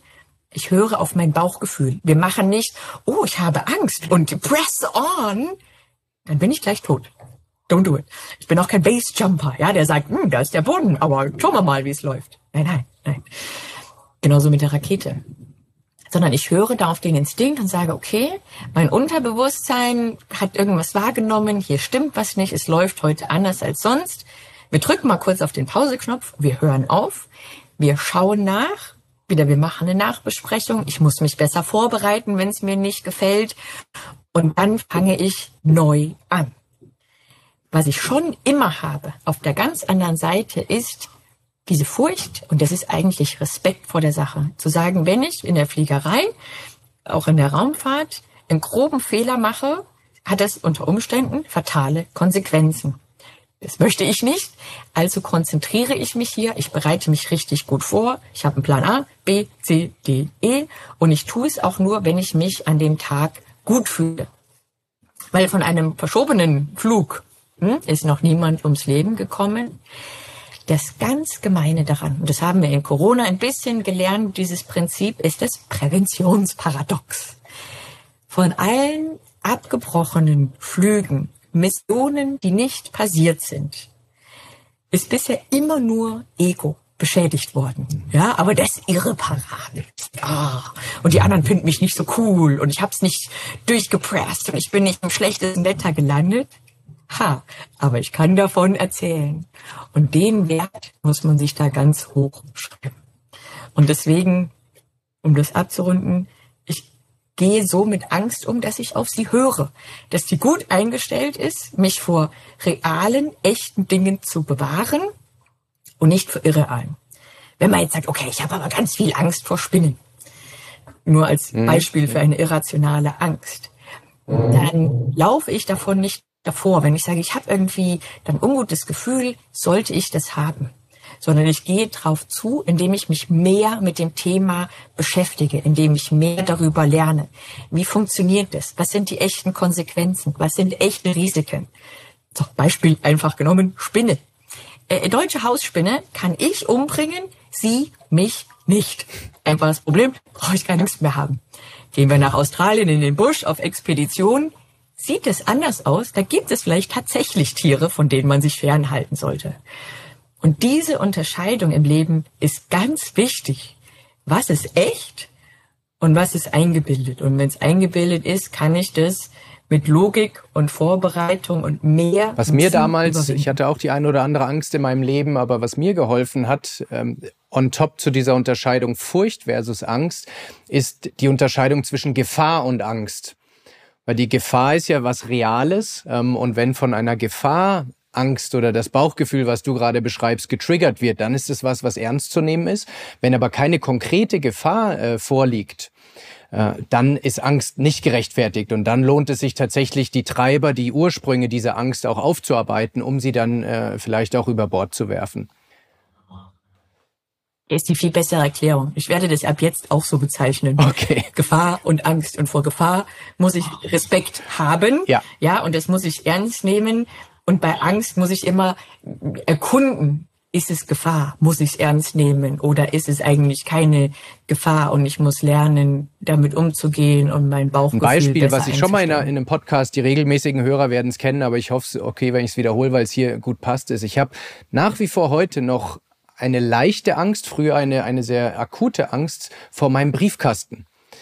So, und der Grund ist, viele würden jetzt lachen, in der Zeit, als ich ein Startup hatte und es war mehrmals kurz davor, dass wir Insolvenz anmelden mussten, da hatte ich so eine Angst, dass in diesem Briefkasten eine Rechnung ist, die vielleicht äh, dazu führt, dass ich zum Amtsgericht gehen muss, um Insolvenz anzumelden. So, und obwohl ich kein Startup mehr habe, obwohl diese finanzielle Restriktion weg ist, es ist so stark in meinem Nervensystem verankert, dass ich es heute noch teilweise empfinde. Und äh, du sprichst ja auch viel über Routinen, über Gewohnheiten. Eine von mir ist genau aus diesem Grund, dass ich jeden Tag an den Briefkasten gehe, inklusive Sonntag, was für viele einen völligen Spleen-Charakter hat. Aber ich stecke den Schlüssel in das Loch rein, ich sperre auf, ich sehe, da ist kein Brief drin, ich sperre wieder zu und äh, sehe, dass diese Angst nicht gerechtfertigt ist. Ja, ich, ich weiß genau, was du meinst. Ich würde es tatsächlich eben nicht mehr als so als Angst im Sinne einer Phobie bezeichnen, sondern System ist natürlich darauf getriggert, zu sagen, wenn ich den Briefkasten aufmache, dann droht Gefahr, da muss ich voll hochfahren. Ja, das, und das ist ja Menschen ja total wichtig gewesen früher fürs Überleben. Mhm. Bereits, ne, wenn ich weiß, oh, da hinten wohnen die Löwen und ich muss da vorbei, dann schon bereit zu sein für den Kampf ich hatte auch mal eine Zeit in meinem Leben, ein bisschen früher, da hatte ich nicht besonders viel Geld. Da hatte ich zwei, dreimal das Erlebnis, dass ich am Geldautomaten war und der hat kein Geld mehr ausgespuckt. Und das ist über 20 Jahre her, ja, als Teenager. Und ich freue mich heute immer noch, obwohl ich weiß, dass da natürlich Geld rauskommt, wenn dieses Geräusch, dieses kommt, will ich, ah, oh, der Geldmann gibt mir Geld. Weil man auch wirklich fälschlicherweise, das, dem muss man gegen, die habe Geld, ich bin nicht insolvent, ich muss nicht Insolvenz anmelden, mit seinem Selbstwertgefühl assoziiert. Mhm. Weil dafür ist es eine GmbH oder was auch immer man gegründet hat. Es ist ein Papiertiger, er kann entstehen, er kann auch wieder pleite gehen. Man macht's platt, es passiert nichts, wenn man es richtig macht. Und nur aus diesem, oh Gott, ich möchte mich nicht schlecht fühlen, ich möchte kein schlechter Mensch sein, renne ich vor der Insolvenz davon, mache das Problem damit viel größer, weil dann irgendwann bin ich bei echten wieder Konsequenzen, die tatsächlich schlecht sind in der Insolvenzverschleppung. Und das ist ganz wichtig. Ne? Man darf aber auch, das finde ich in der Stressbewältigung ganz wichtig, diese Dinge erkennen. Also Menschen versuchen Stress zu vermeiden wichtige Prüfung, äh, Vortrag. Ich muss auf der Bühne stehen und ich habe Herzklopfen und ich habe rote Backen. Und dann denken die sich, oh Gott, ich bin gestresst, ich bin nervös, ich darf nicht nervös sein und werden dann noch nervöser. Die Spirale dreht sich bis dazu, dass ich einfriere, dass ich nichts mehr tun kann anstatt zu sagen, danke Körper. Es ist eine wichtige Situation. Es ist eben ein Pitch. Es ist ein Vortrag. Ich möchte voll performen. Ich brauche maximalen Sauerstoff im Gehirn. Danke, dass ich schon einen 120er Puls habe, weil jetzt bin ich gleich voll da. Und wenn ich die gleiche Situation und den Stress so positiv wahrnehme, wird er tatsächlich viel positiver besetzt im Körper und ich kann damit richtig gut umgehen. Es ist nur dieser Perspektivwechsel. Aber ja, ich kenne es. Ich mache meinen Briefkasten auch sonntags auf. Jedes Mal, wenn ich vorbeigehe. Und ich muss auch immer alle Briefe sofort aufreißen, weil ich das kenne, dass man die dann da liegen lässt, aus Angst, was da drin steht. Und es wird aber immer nur schlimmer. Mhm, hm? absolut. Deswegen gleich machen, ja. abreißen, wie so ein Pflaster dann kann man das im Griff behalten. Du hast jetzt gerade schon die zweite Frage, die gekommen ist, äh, schon angeschnitten und da würde ich gerne ein bisschen tiefer drauf reingehen und zwar auf den Umgang mit Stress. Äh, Stress ist das omnipräsente Thema heutzutage. Du hast schon ein paar Phänomene schon gesagt. Man kriegt rote Stressflecken, man kriegt schwitzige Finger etc. Und die meisten Menschen, die ich treffe, nehmen das als Schwäche wahr, als etwas, was man unterdrücken muss. Man nimmt Baldrian-Tropfen, um ja nicht nervös zu werden, gestresst zu sein. Und wie du sagst, das führt dazu, dass der Körper, also der Körper-Geist-Verbindung völlig irritiert ist, weil man bereitet sich ja auf ein Peak-Performance-Event vor, was einem wichtig ist, sonst würde man nicht gestresst sein. So, und jetzt machen wir Dinge, um diese Vorbereitung auf Höchstleistung wieder runter zu regulieren, was wenig Sinn macht für den Körper. Und Schritt eins, genau wie du gerade gesagt hast, ist, das erstmal als das anzunehmen, was es ist, und zwar die positive Vorbereitung, dass man kognitiv und oder körperlich gut funktionieren kann. So, was sind denn die nächsten Schritte aus deiner Sicht, die du Menschen empfiehlst, ähm, auch aus deiner Ausbildung raus? A, das positive Priming dieser äh, Stresssymptome. Aber wie geht's dann weiter, dass man im Stress trotzdem gut funktioniert? Ja, das ist wie mit allen Dingen im Leben. Zum einen, wenn ich so ein Problem habe, dass ich weiß, ich habe oft zu viel Stress oder ich kann unter akutem Druck nicht so gut arbeiten, wie ich möchte, dass man mal anfängt, sich wirklich eingehend damit zu beschäftigen, weil alleine eben mehr Wissen immer mehr hilft. So, und Menschen finden, das finden die nur nicht, Stress total geil. Ja, jeder Freizeitpark, jedes Karussell, das Oktoberfest jetzt dann in München lebt davon, dass Menschen Stress wollen und in der Achterbahn schreien und denken, ah, ich weiß nicht, ob ich es überlebe. Wir wissen aber, dass wir das gleich überleben werden, deswegen finden wir das cool. Also es gibt ja dann immer in der Wissenschaft beschrieben als Eustress und Die-Stress, guten und schlechten Stress. Das ist an sich total das Gleiche. Ist nur die Frage, wie wir das sehen. Stress ist das Erste, was man sich denken muss. Mein Körper möchte mich nicht ärgern. Stress ist ein Überlebensmechanismus. Den habe ich früher gebraucht, um eben vor dem Säbelzahntiger möglichst schnell wegzulaufen. Und alle unsere Vorfahren haben das geschafft, mindestens mal bis zur Geschlechtsreife. Ne? Die haben sich irgendwann fortgepflanzt. Also haben die das alle gut gemacht und haben alle Stress gehabt. So, und jetzt haben wir Gott sei Dank dieses Problem Löwe nicht mehr. Die meisten zumindest. Und aber das Problem Chef, Präsentation, Pitch. Und der körperliche Mechanismus ist der gleiche. Das muss ich mir einmal schon mal vor Augen führen. Sag, okay, mein Körper möchte, dass ich überlebe, der kann nur nicht unterscheiden. Und wenn man sich denkt, der Steinzeitmensch früher hätte jeden Tag den Löwen getroffen, dann müsste jeden Tag vor dem weglaufen, ist auch klar, warum Langzeitstress nicht so gesund ist. Ja, dass das irgendwann das System nicht mehr ab kann. Und dann gibt's so eine Stresskurve. Also null Stress, null Aktivierung ist für uns auch schlecht. Ja, das ist abends Netflix und Chill, ich mache gar nichts. Wenn ich in dem Moment Peak Performance bringen müsste, könnte ich es auch nicht. Dann geht's nach oben, ja. Mittel viel Stress, macht am meisten Spaß, da leben wir, da ist Flow, da mache ich richtig guten Job. Und dann wird irgendwann zu viel. Was man sich auch da vor Augen halten muss, mein zu viel Stress ist vielleicht anders als der von anderen. Aber jeder von uns kann in zu viel Stress gebracht werden. Jeder von uns kann überfordert werden. Und ich kann Stressmanagement nur gut unterrichten, weil ich selber in diesem Leben schon viel Stress hatte, viel Stress empfunden habe und auch in der Überforderung war und in der Handlungsunfähigkeit durch zu viel Stress. Nur dann kann ich es auch gut unterrichten. Mhm. Ja, also passiert mir ständig, aber ich kann damit umgehen. Das erste Wichtige ist, dass ich es realisiere und mal kurz innehalte, um zu sagen, okay, jetzt wird's zu viel. Mhm.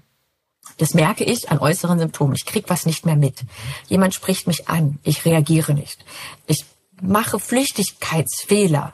Ich stolpere in dem, was ich tue. Okay, nicht weiter pushen. Es ist nicht mehr, mehr, mehr. Es ist kurz innehalten, neu ansetzen. Okay, ich muss atmen. Was ist zu viel? Ich habe zu viel Input. Passiert dann als Eltern sehr viel. Da, der schreit, da läuft der Fernseher, da ist das, da ist das. Dann ruft noch einer an, sagt, nee, jetzt, ich muss, okay, jetzt konzentrieren auf die wichtigen. Einem anderen äh, bei den Rettungssanitätern sagt man, treat first, what kills first, ja, das größte Feuer zuerst ausmachen. So. Und damit habe ich eigentlich schon gewonnen. Das kann ich bei anderen auch machen, dass ich das beobachte und sage, hey, nimm dich mal kurz raus. Und dann ist es kurz atmen, ja, denken, den Steinzeit Löwen, den mein Gehirn wahrnimmt, zur Seite springen lassen, einmal in Ruhe die Situation analysieren. Was ist denn jetzt eigentlich gerade los? Was ist wichtig? Was kann ich auf später oder morgen verschieben? Und dann wieder ins Doing kommen. Dann nicht im Gedanken verharren.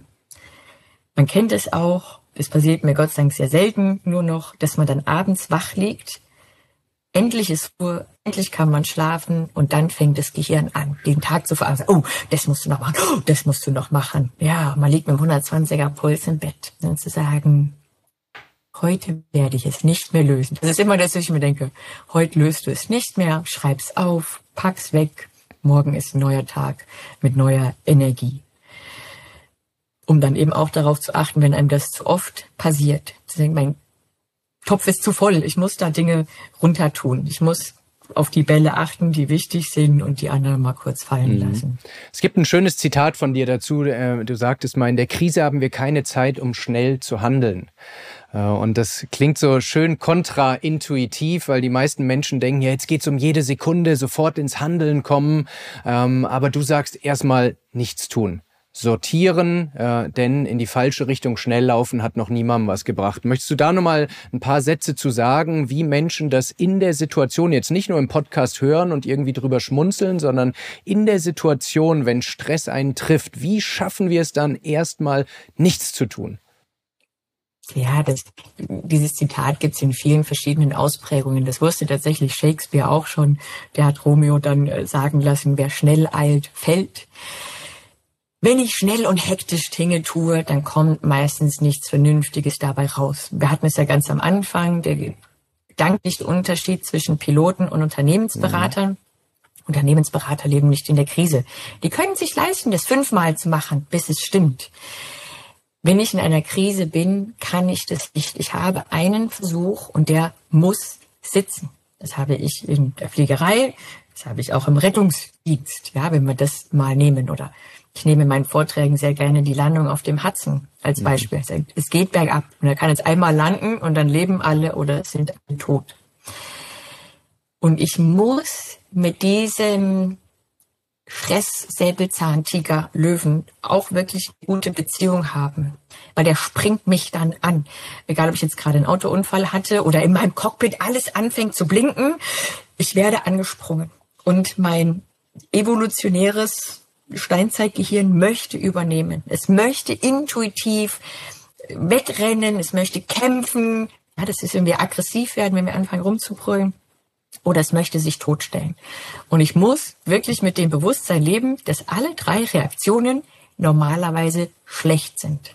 Das ist, Fun Fact am Rande, warum Menschen Fahrerflucht begehen. Warum auch allen von uns das passieren kann, obwohl wir keine bösen Menschen sind, dass man bei einem Unfall flüchtet. Nicht wieder, oh, krass, krass, Stress, ich renne. Und dann sind wir weg.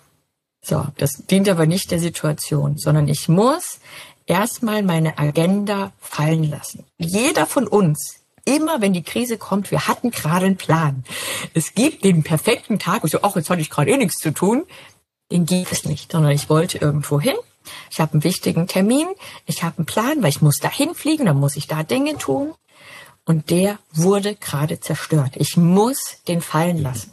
Und das muss ich mir vorher überlegen, zu sagen, Prioritäten, meine Pläne, völlig egal, das lösen wir später. Ich kann es nicht lösen. Ich kann im Meeting jetzt auch nicht sagen, dass ich zu spät kommen werde. Ich werde mich später entschuldigen. Das habe ich mir schon vorher überlegt. Ist okay. Und dann mache ich wirklich kurz nichts. Je nachdem, wie lange die Situation ist. Im Flieger dauert ein Notfall zwei Minuten. Da mache ich eine Sekunde nichts. Ein echter rettungsdienstlicher Notfall, also Menschen haben einen Herzinfarkt, Schlaganfall, das dauert 15 bis 20 Minuten. Da kann ich 10 bis 30 Sekunden nichts machen. Ich habe im Unternehmen ein Projekt, ich konnte ein Startup, es läuft nicht so. das ist eine Situation, die dauert drei bis sechs Monate. Da kann ich auch mal einen ganzen Tag nichts machen. Und dann mache ich wirklich bewusst nichts. Dann gehe ich raus, gehe mal joggen, ich atme und dann sage, okay, jetzt ist der Säbelzahntiger, der sprichwörtliche, verschwunden.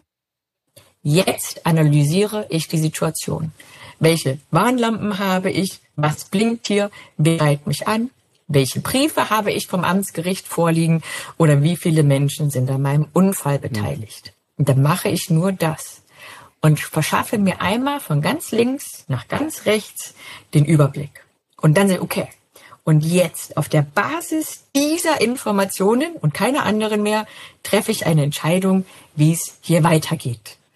Weil dann ich, okay, ich bin runtergekommen, ich habe das analysiert, dann möchte der Mensch sich nicht entscheiden aus der Angst, dass wir jetzt gleich was Falsches tun.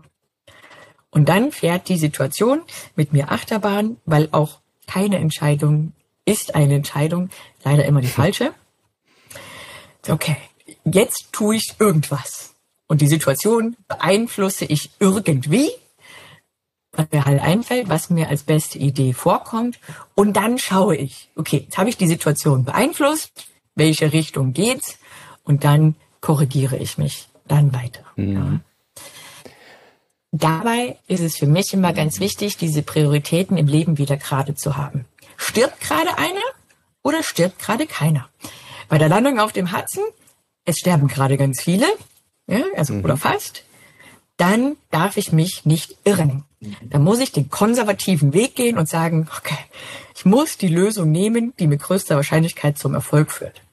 Wenn ich aber sage, hey, ich gründe ein Startup, das ist cool, viel Invest, ja, viel, viel Herzblut hängt da drin. Aber ehrlich, es stirbt gerade keiner dann kann ich auch mal ein Risiko eingehen und sagen, ah, schauen wir mal, großes Risiko, großer möglicher Gewinn, aber auch großer möglicher Verlust. Ich musste an einen Kommentar ich denken. Ich bin ein großer Tennisfan und äh, Carlos Alcaraz, äh, ich weiß nicht, ob du den kennst, äh, ganz junger Spanier, der gerade sehr, äh, sehr durch die Decke geht. Der hat in Wimbledon einfach einen Schuss mit der Vorhand rausgelassen. Ähm, den, der war einfach schneller als jeder Aufschlag von einem, von einem anderen. Und der Kommentar, äh, der Kommentator sagte so einen schönen Hinweis und sagte, den hat er sich jetzt einfach mal gegönnt. Das, das hat so auf den Punkt gebracht. Der ist nicht ins Ziel gegangen, aber man hat gemerkt, er wollte ihn einfach machen. Auch auf das Risiko hin, dass er halt nicht den Punkt macht. Und das ist das, was du sagst. Man kann sich manche Risiken gönnen, einfach weil es eben nicht um Leben und Tod geht. Aber man sollte auch unterscheiden, wann äh, das Gegenteil der Fall ist. Ich weiß nicht, man sollte sich selber für den Erfolg absetzen. Also ich würde nie ein Startup gründen von existenziell wichtigem. Geld. Und auch Carlos hätte den Stand mit Sicherheit nicht beim Matchball gemacht. Das macht man zwischendrin, wenn man es auch wieder recovern Exakt. kann. Und den Matchball, den spielt man ganz dann sicher. Genau. Und das ist der wichtige ganz, Unterschied. Ganz genau. Mhm. So, äh, ich könnte dir noch stundenlang zuhören und ich hoffe, wir machen auch mal einen zweiten Teil, weil ich noch so viele Fragen habe. Ich möchte noch zwei Themen anschneiden. Und zwar das eine ist, für alle Tätigkeiten, die du machst, und wir haben ja nur über einen Bruchteil gesprochen, du hast noch eine Familie und, und viele andere Dinge, musst du ja kontinuierlich mental und körperlich auf der Höhe sein, topfit sein, hohes Energielevel haben. Äh, und da haben viele Menschen Probleme, äh, noch die richtigen Routinen, Gewohnheiten in ihren äh, stressigen Alltag zu integrieren. Gib uns doch mal einen kleinen Einblick, was du für deine mentale und körperliche Fitness tust, damit du all diese Bälle in der Luft halten kannst. Die Antwort ist eigentlich sehr einfach. Ich tue alles dafür. Puh. Hm. Und was ich meine, ich habe irgendwann realisiert, dass ich keine Leistungssportlerin bin. Ja, also ich war es in meiner Jugend mal, ich bin es jetzt nicht mehr weit weg davon. Aber ich bin das einzige Pferd im Stall, in meinem. Ich bin meine einzige Leistungssportlerin und deswegen behandle ich mich trotzdem so. Das erste ist, ich bin ja auch meine eigene Trainerin, dass ich mit mir selber sehr nett spreche. Ich spreche nicht so wie eine DDR-Trainerin mit mir so, push, push, weiter, härter, schneller, du bist blöd, blöd. Nein. Sondern ganz im Gegenteil, wie ich jemand anders trainieren muss. Komm, vielleicht geht noch was, ah, es geht nichts mehr, gut, dann machen wir heute Pause. Ich ernähre mich sinnvoll, ich äh, trinke wenig Alkohol, ich versuche so viel wie möglich zu schlafen. Ich habe ein kleines Kind und einen Haufen Projekte und scheitere kontinuierlich hart an diesen Dingen. Nein, also ich schlafe nicht genug, ich ernähre mich auch nicht gut, aber ich versuche es. Und dann, wenn ich an meinen eigenen Vorsätzen, wenn ich da zu kurz komme, wenn ich da weniger tue, als ich schaffe, akzeptiere ich mich und bin auch mit diesen Shortcomings, mit meinen eigenen Fehlern da völlig im mhm. Reinen. Und ich unterscheide dann immer zwei Dinge. Zum einen, dass wenn man viel möchte im Leben, ich in einem anderen Bereich immer eine schlechtere Leistung abliefern werde. Ich kann nur ganz bewusst, ich kann ein Projekt machen mit 100 Prozent und 100 Prozent Erfolg kriegen. Oder ich kann mehrere Projekte machen, aber dann immer nach der 80-20-Regel. Ja, ich kann fünf Projekte machen mit je 20 Prozent Effort. Da kommt aber auch nur 80 Prozent raus. Und das wird sich immer nach 80 Prozent anfühlen und nie nach Perfektionismus. Ganz konkret, ich habe ein kleines Kind, ich versuche eine gute Mutter zu sein, nach meiner Definition davon, und ich habe einen Job. Und wenn ich in meinem Job bin und wenn ich Podcasts aufnehme, und wenn ich andere Dinge mache, dann bin ich für mein Kind nicht da. Und wenn ich für mein Kind da bin, dann beantworte ich E-Mails, äh, spät, zu langsam gefühlt, ja, gibt ja keinen Standard. Dann vergesse ich auch mal, dass ich noch ein To-Do hatte und das muss ich akzeptieren. Und mit dieser Akzeptanz ist es auch so, wenn ich dann in einem Bereich bin, wenn ich mit meiner Tochter auf dem Spielplatz bin, dann bin ich auch da. In dem Moment, egal wie lang oder kurz der ist, bin ich voll präsent. Und wenn ich bei einem Kunden bin, in der Beratung, auf einer Bühne, dann denke ich nicht eine einzige Sekunde über meine Tochter nach. Ja, das ist dann Aufwand, sondern ich bin dann präsent. Und das ist das, was mir hilft, da verschiedene Dinge unter einen Hut mhm. zu kriegen.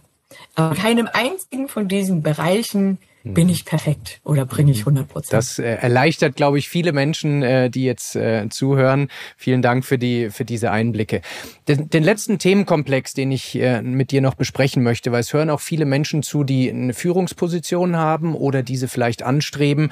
Und du bist ja auch äh, unter anderem vom Business Insider dazu äh, gekürt, eine Vordenkerin äh, in diesem Bereich. Du äh, teilst, ja, es klingt so doof, aber ich meine es wirklich ernst. Ähm, äh, also ich finde es hochgradig spannend, dass man aus anderen Bereichen wie dem Militär oder äh, aus anderen Bereichen eben Dinge auch für die Leadership im, in Unternehmen lernen kann. Und was mich äh, als erste Frage interessieren würde, wer, jetzt nicht namentlich, aber welche Position war dein bester Leader, den du in, an deinen verschiedensten Positionen kennenlernen durftest und warum? Also zum einen muss ich erklären, warum ich gerade so gelacht habe, als du gesagt hast, Vordenkerin des Jahres war auch mein Titel, den ich bekommen habe. Den fand ich unglaublich lustig weil ich selten viel gedacht habe, sondern immer gemacht. Also ja, natürlich habe ich auch darüber nachgedacht, wie ich das jetzt mache. Aber das Denken war nicht mhm. der Grund, sondern das dann mhm. einfach mal machen. Die Menschen, von denen ich am meisten gelernt habe, wie gute Führung sind, waren die Chefs in meinem Leben, die richtig schlecht waren. Das ist ein gemeines Dilemma, was hoffentlich vielen hilft, die gerade sich sehr über ihren Chef ärgern oder die Chefin. Weil wirklich gute Führung, gut gemachte Führung merkt man als Mitarbeiter am Ende gar nicht mehr. Da läuft's einfach. Ich komme gerne in die Arbeit. Das Team ist harmonisch. Der Chef ist fast gefühlt nicht präsent. Ja, also der ist da und ist immer Teil. Aber es gibt diese ganz krass gefühlte Führung nicht. Weil das ja Menschen ist. Es ist wie wenn mit guten mhm. Eltern. Ja, das, das war halt schön, die Kindheit. Hm. Dass da ganz viel dazugehört. Das ist dann spannend. Aber ich kann es da nicht so sehen. Was machen die eigentlich mhm. richtig? Sondern dem fehle, das schlecht machen, kann ich das sehen. Und mein Ding war immer, ich muss ganz genau aufpassen, muss mir das alles merken und dann wirklich, das ist das Schwierige, später selber anders machen. So habe ich gut mhm. gelernt. Dann auch mit viel Selbstreflexion. Die schlechtesten Chefs sind die, die selber sehr große Unsicherheit verspüren. Wenn ich mit mir selber nicht im Reinen bin und meinen eigenen Stil nicht habe, sondern was ich im Fernsehen gesehen habe, was ich mal im Buch gelesen habe, versuche zu interpretieren, dann kommt Quatsch raus. Weil ich dann auch nicht bereit bin zu reflektieren und das anzunehmen, was die anderen sagen. Ich habe das, mein Mann hat einen Betrieb in der Handwerksbranche und Handwerker, nicht er, aber ein paar von seinen Mitarbeitern so, ja, man muss erstmal Dominanz etablieren. Man muss erstmal zeigen, wer hier der Chef ist, wenn man in den Raum kommt. So, wenn ich das so anfange, bei gut ausgebildeten Profis, bin ich nach fünf Minuten unten durch und werde mit mehr Druck auch nie mehr mhm. Ergebnis haben. Sondern ich muss so führen, wie es sich für mich intuitiv richtig anfühlt, wie ich geführt werden möchte. Und ich jetzt ganz persönlich, ich möchte mit Empathie, mit viel Vertrauen, mit viel Vorschussvertrauen auch geführt werden. Vertrauen in meine Fähigkeiten und mit auch, dass meine fachliche Kompetenz dann wahrgenommen wird. Das nennt man, es gibt verschiedene Namen für so eine Art Führungsstil, Führen mit Auftrag, im äh, Englischen gerne so Mission Tasking, Mission Management. Also ich gebe die Vision vor. Ja, das ist die, die wichtigste Eigenschaft Vorstandes, der Chefin zu sagen, was ist denn das Ziel? Warum kommen wir jeden Morgen in die Arbeit und tun was? Weil wir Produkt XY machen wollen, weil wir das machen wollen. So, zusammen. Und dann für jeden Einzelnen, aber deine linke und rechte Grenze, das sind deine Ressourcen, deine Zeit, dein Team. Und darin darfst du dich völlig frei bewegen. Mach, wie du meinst, ja, wie ihr zu einem Ziel kommt. Und dann, entweder wenn ihr Probleme habt, dürft ihr jederzeit kommen. Oder wenn es mhm. erledigt ist. Und dann wird es als Chefin ganz schwierig, weil da muss ich zur Seite gehen und zurück und nur noch aus der Ferne beobachten und nur einschreiten, wenn ich denke, okay, jetzt, jetzt biegen sie wirklich ganz falsch ab. Absolut. Du hast jetzt, und äh, wenn ich das noch anschließen darf, äh, weil du eine Analogie schon äh, zum Elternsein gebracht hast, und du hast einen sehr, sehr coolen TED-Talk, den ich wirklich jedem, der jetzt hier zuhört, empfehlen kann, den sich anzusehen. Und zwar geht es darum, was man als Eltern aus der Militärführung lernen kann. Und wenn man sich nur mal den Titel ansieht, dann denkt man, ho, hoppla, werden jetzt hier irgendwie Erziehungsmethoden aus dem vorherigen Jahrhundert äh, gelehrt, äh, mit, mit Rohrstock etc. Aber das Gegenteil ist der Fall, wenn man sich äh, das ansieht. Und meine Frage wäre, du hast jetzt schon einige Jahre Erfahrung und ich werde in drei Wochen Vater, von daher auch aus persönlicher Interesse jetzt. Was sind aus deiner Sicht, wenn du links und rechts guckst, die größten Fehler, die Eltern heutzutage äh, machen in der Erziehung? Oder der eine größte Fehler, um es konkret zu machen? Ist immer schwierig zu sagen, was machen die anderen falsch. Ich weiß immer nur, was man selber, ich selber äh, falsch mache oder wo ich unter Umständen Gefahr laufe, mhm. falsch abzubiegen. Das Gemeine an der Führung wie am Elternsein ist, ich kenne eigentlich nur ein Muster. Ich kenne nur, wie meine Eltern das gemacht haben. Und wenn ich deswegen nicht genau aufpasse, wenn ich nicht genau weiß, was ich tun soll, verfalle ich automatisch in dieses eine Muster. Egal wie blöd ich es früher fand, dann höre ich, ich höre meine eigene Mutter in meiner Stimme in den Sätzen, die man dann plötzlich sagt. Und dann vor sich selber rechtfertigt, naja, deswegen hat es Sinn gemacht. Nee, nee, wenn sich das Kind schlecht angefühlt hat, hat es auch keinen Sinn gemacht. Es kostet nur Kraft und Energie, es jetzt bewusst anders zu machen. Und das ist das Erste, man darf es anders machen. Ich finde, man muss, das Wichtigste ist, mit sich selber im Reinen zu sein, zu sagen, ich erziehe mein Kind so, wie ich es meine und wie es für mich mhm. funktioniert. Und gerade bei Eltern, aber auch bei Führungskräften allgemein, es prasselt so viel von außen auf einen herein. Ich war so genervt. Ich habe mit 35 Kind gekriegt. Wirklich, ich stand mitten im Leben. Ich habe so viel gemacht. Und plötzlich meinten die Menschen wieder, ungefragt, mir so plumpe Tipps geben zu dürfen. Das musst du aber so machen. Ich so, Entschuldige bitte, wer hat dich denn gefragt? Niemand. Und jetzt ist auch mal wieder. Und dann meinen die eigenen Eltern und die Verwandtschaft und Freunde. Jeder darf sich zum Wohle des Kindes da einschalten. Also es gibt Grenzen zum Wohle des Kindes. Da sind wir jetzt mal woanders. Also sagen, nein, mein Kind darf jeden Tag ein Eis essen. Wo andere sagen, oh, gesunde Ernährung. Ja, aber Lebensfreude und mit konstantem Zuckerangebot umgehen können. Und wie sie das muss, jeder für sich selber ausmachen. Aber man darf da wirklich nicht so viel zuhören. Und ich habe auch Elternratgeber und Tipps gelesen, aber dann ganz bewusst und reflektiert, um zu sagen, das mhm. funktioniert für mich, Das funktioniert nicht. Und es gibt kein Muss. Man sollte sich vorher überlegen, was ist denn eigentlich mein Ziel? Also möchte ich, dass mein Kind vor allem wirtschaftlich erfolgreich wird, dass es vorankommt? Möchte ich vor allem, dass es glücklich ist, dass es ein gutes, glückliches Leben hat? Ich habe vor kurzem mal sowas gelesen, sagen, mein Ziel ist, dass mein Kind mit 20, 30, 40 nicht erst eine Selbstfindungsphase braucht, sondern dass es dann schon weiß, wer sie ist, was sie möchte, was sie kann und das selbstbewusst mhm. angeht.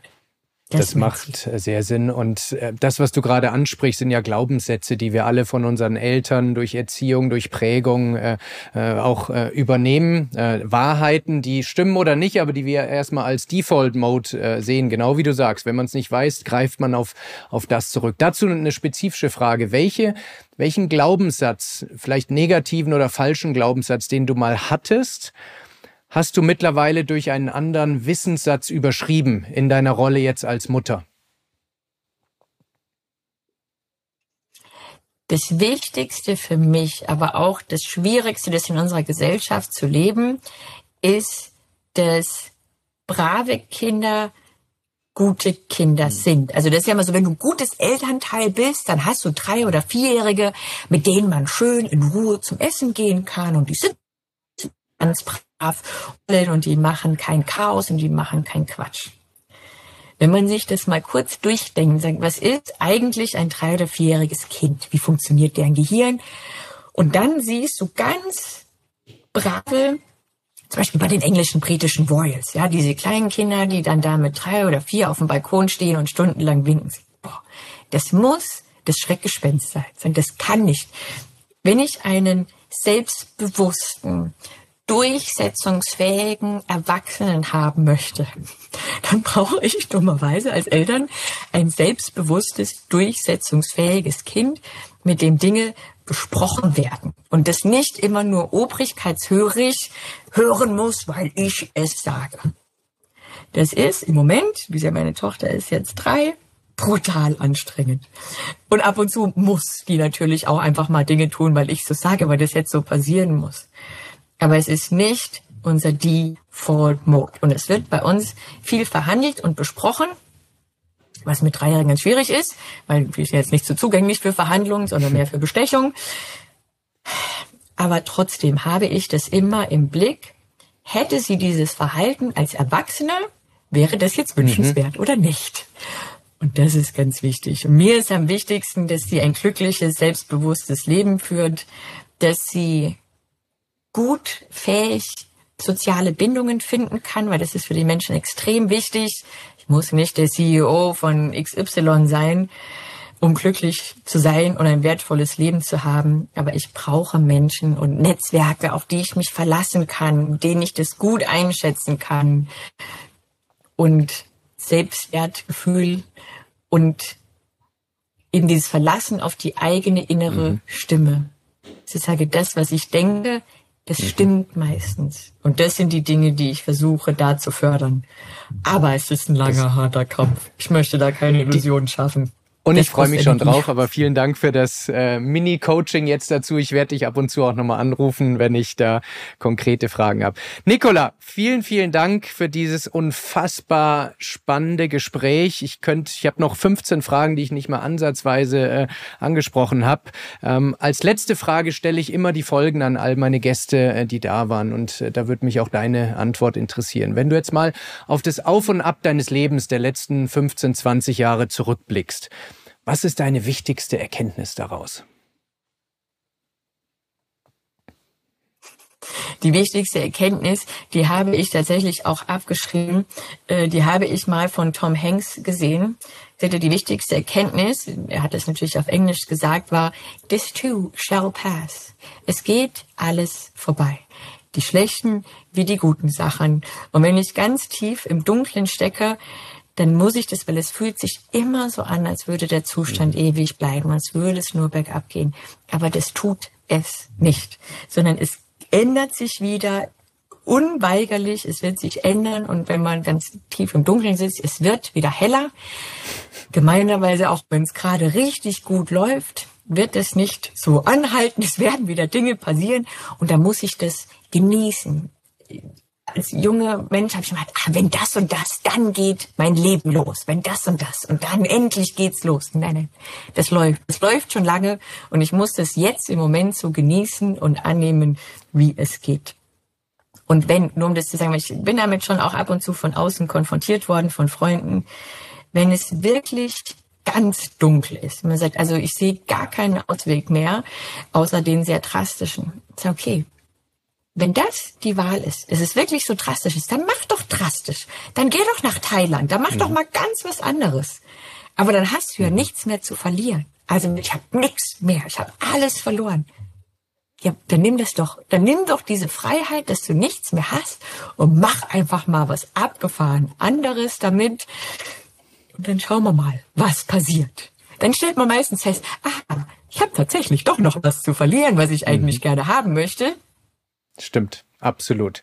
Vielen, vielen Dank dafür, äh, Nicola. Ich möchte dieses Gespräch so beenden, wie ihr vielleicht einen Flug ähm, äh, beenden würdet. Und man hört ja immer, ich bin großer Top Gun-Fan, natürlich auch die Neuauflage jetzt. Und ich weiß gar nicht, wie Tom Cruise in echt heißt. Ich weiß nur, dass er Maverick heißt. Das ist ja sein, sein Call-Sign, wie ihr, glaube ich, als äh, Piloten sagt. Deshalb, wie ist dein Call-Sign, Nikola? Ich weiß nicht, ob du den schon mal verraten hast. Ich kenne ihn noch nicht. Und dann sag mir doch bitte, wie man sich nach einem Flug, nach einer Mission verabschieden würde. Ich stelle mir das immer so vor, over and out, Maverick oder sowas. Aber sag mir mal, wie es konkret geht und dann machen wir das jetzt. Das ist mein großer Wunsch für dieses Gespräch. Ja, tatsächlich haben wir da gar nichts.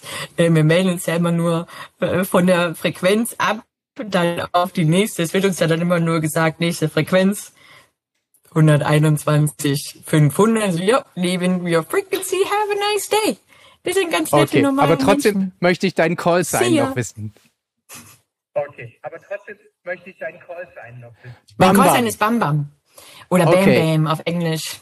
Das hört sich super cool an. Ja, Bam Bam. Bam Bam ist der kleine von den, von den Feuersteins. Ganz klein, große Keule, damit wurde nicht meine Klappe gemeint.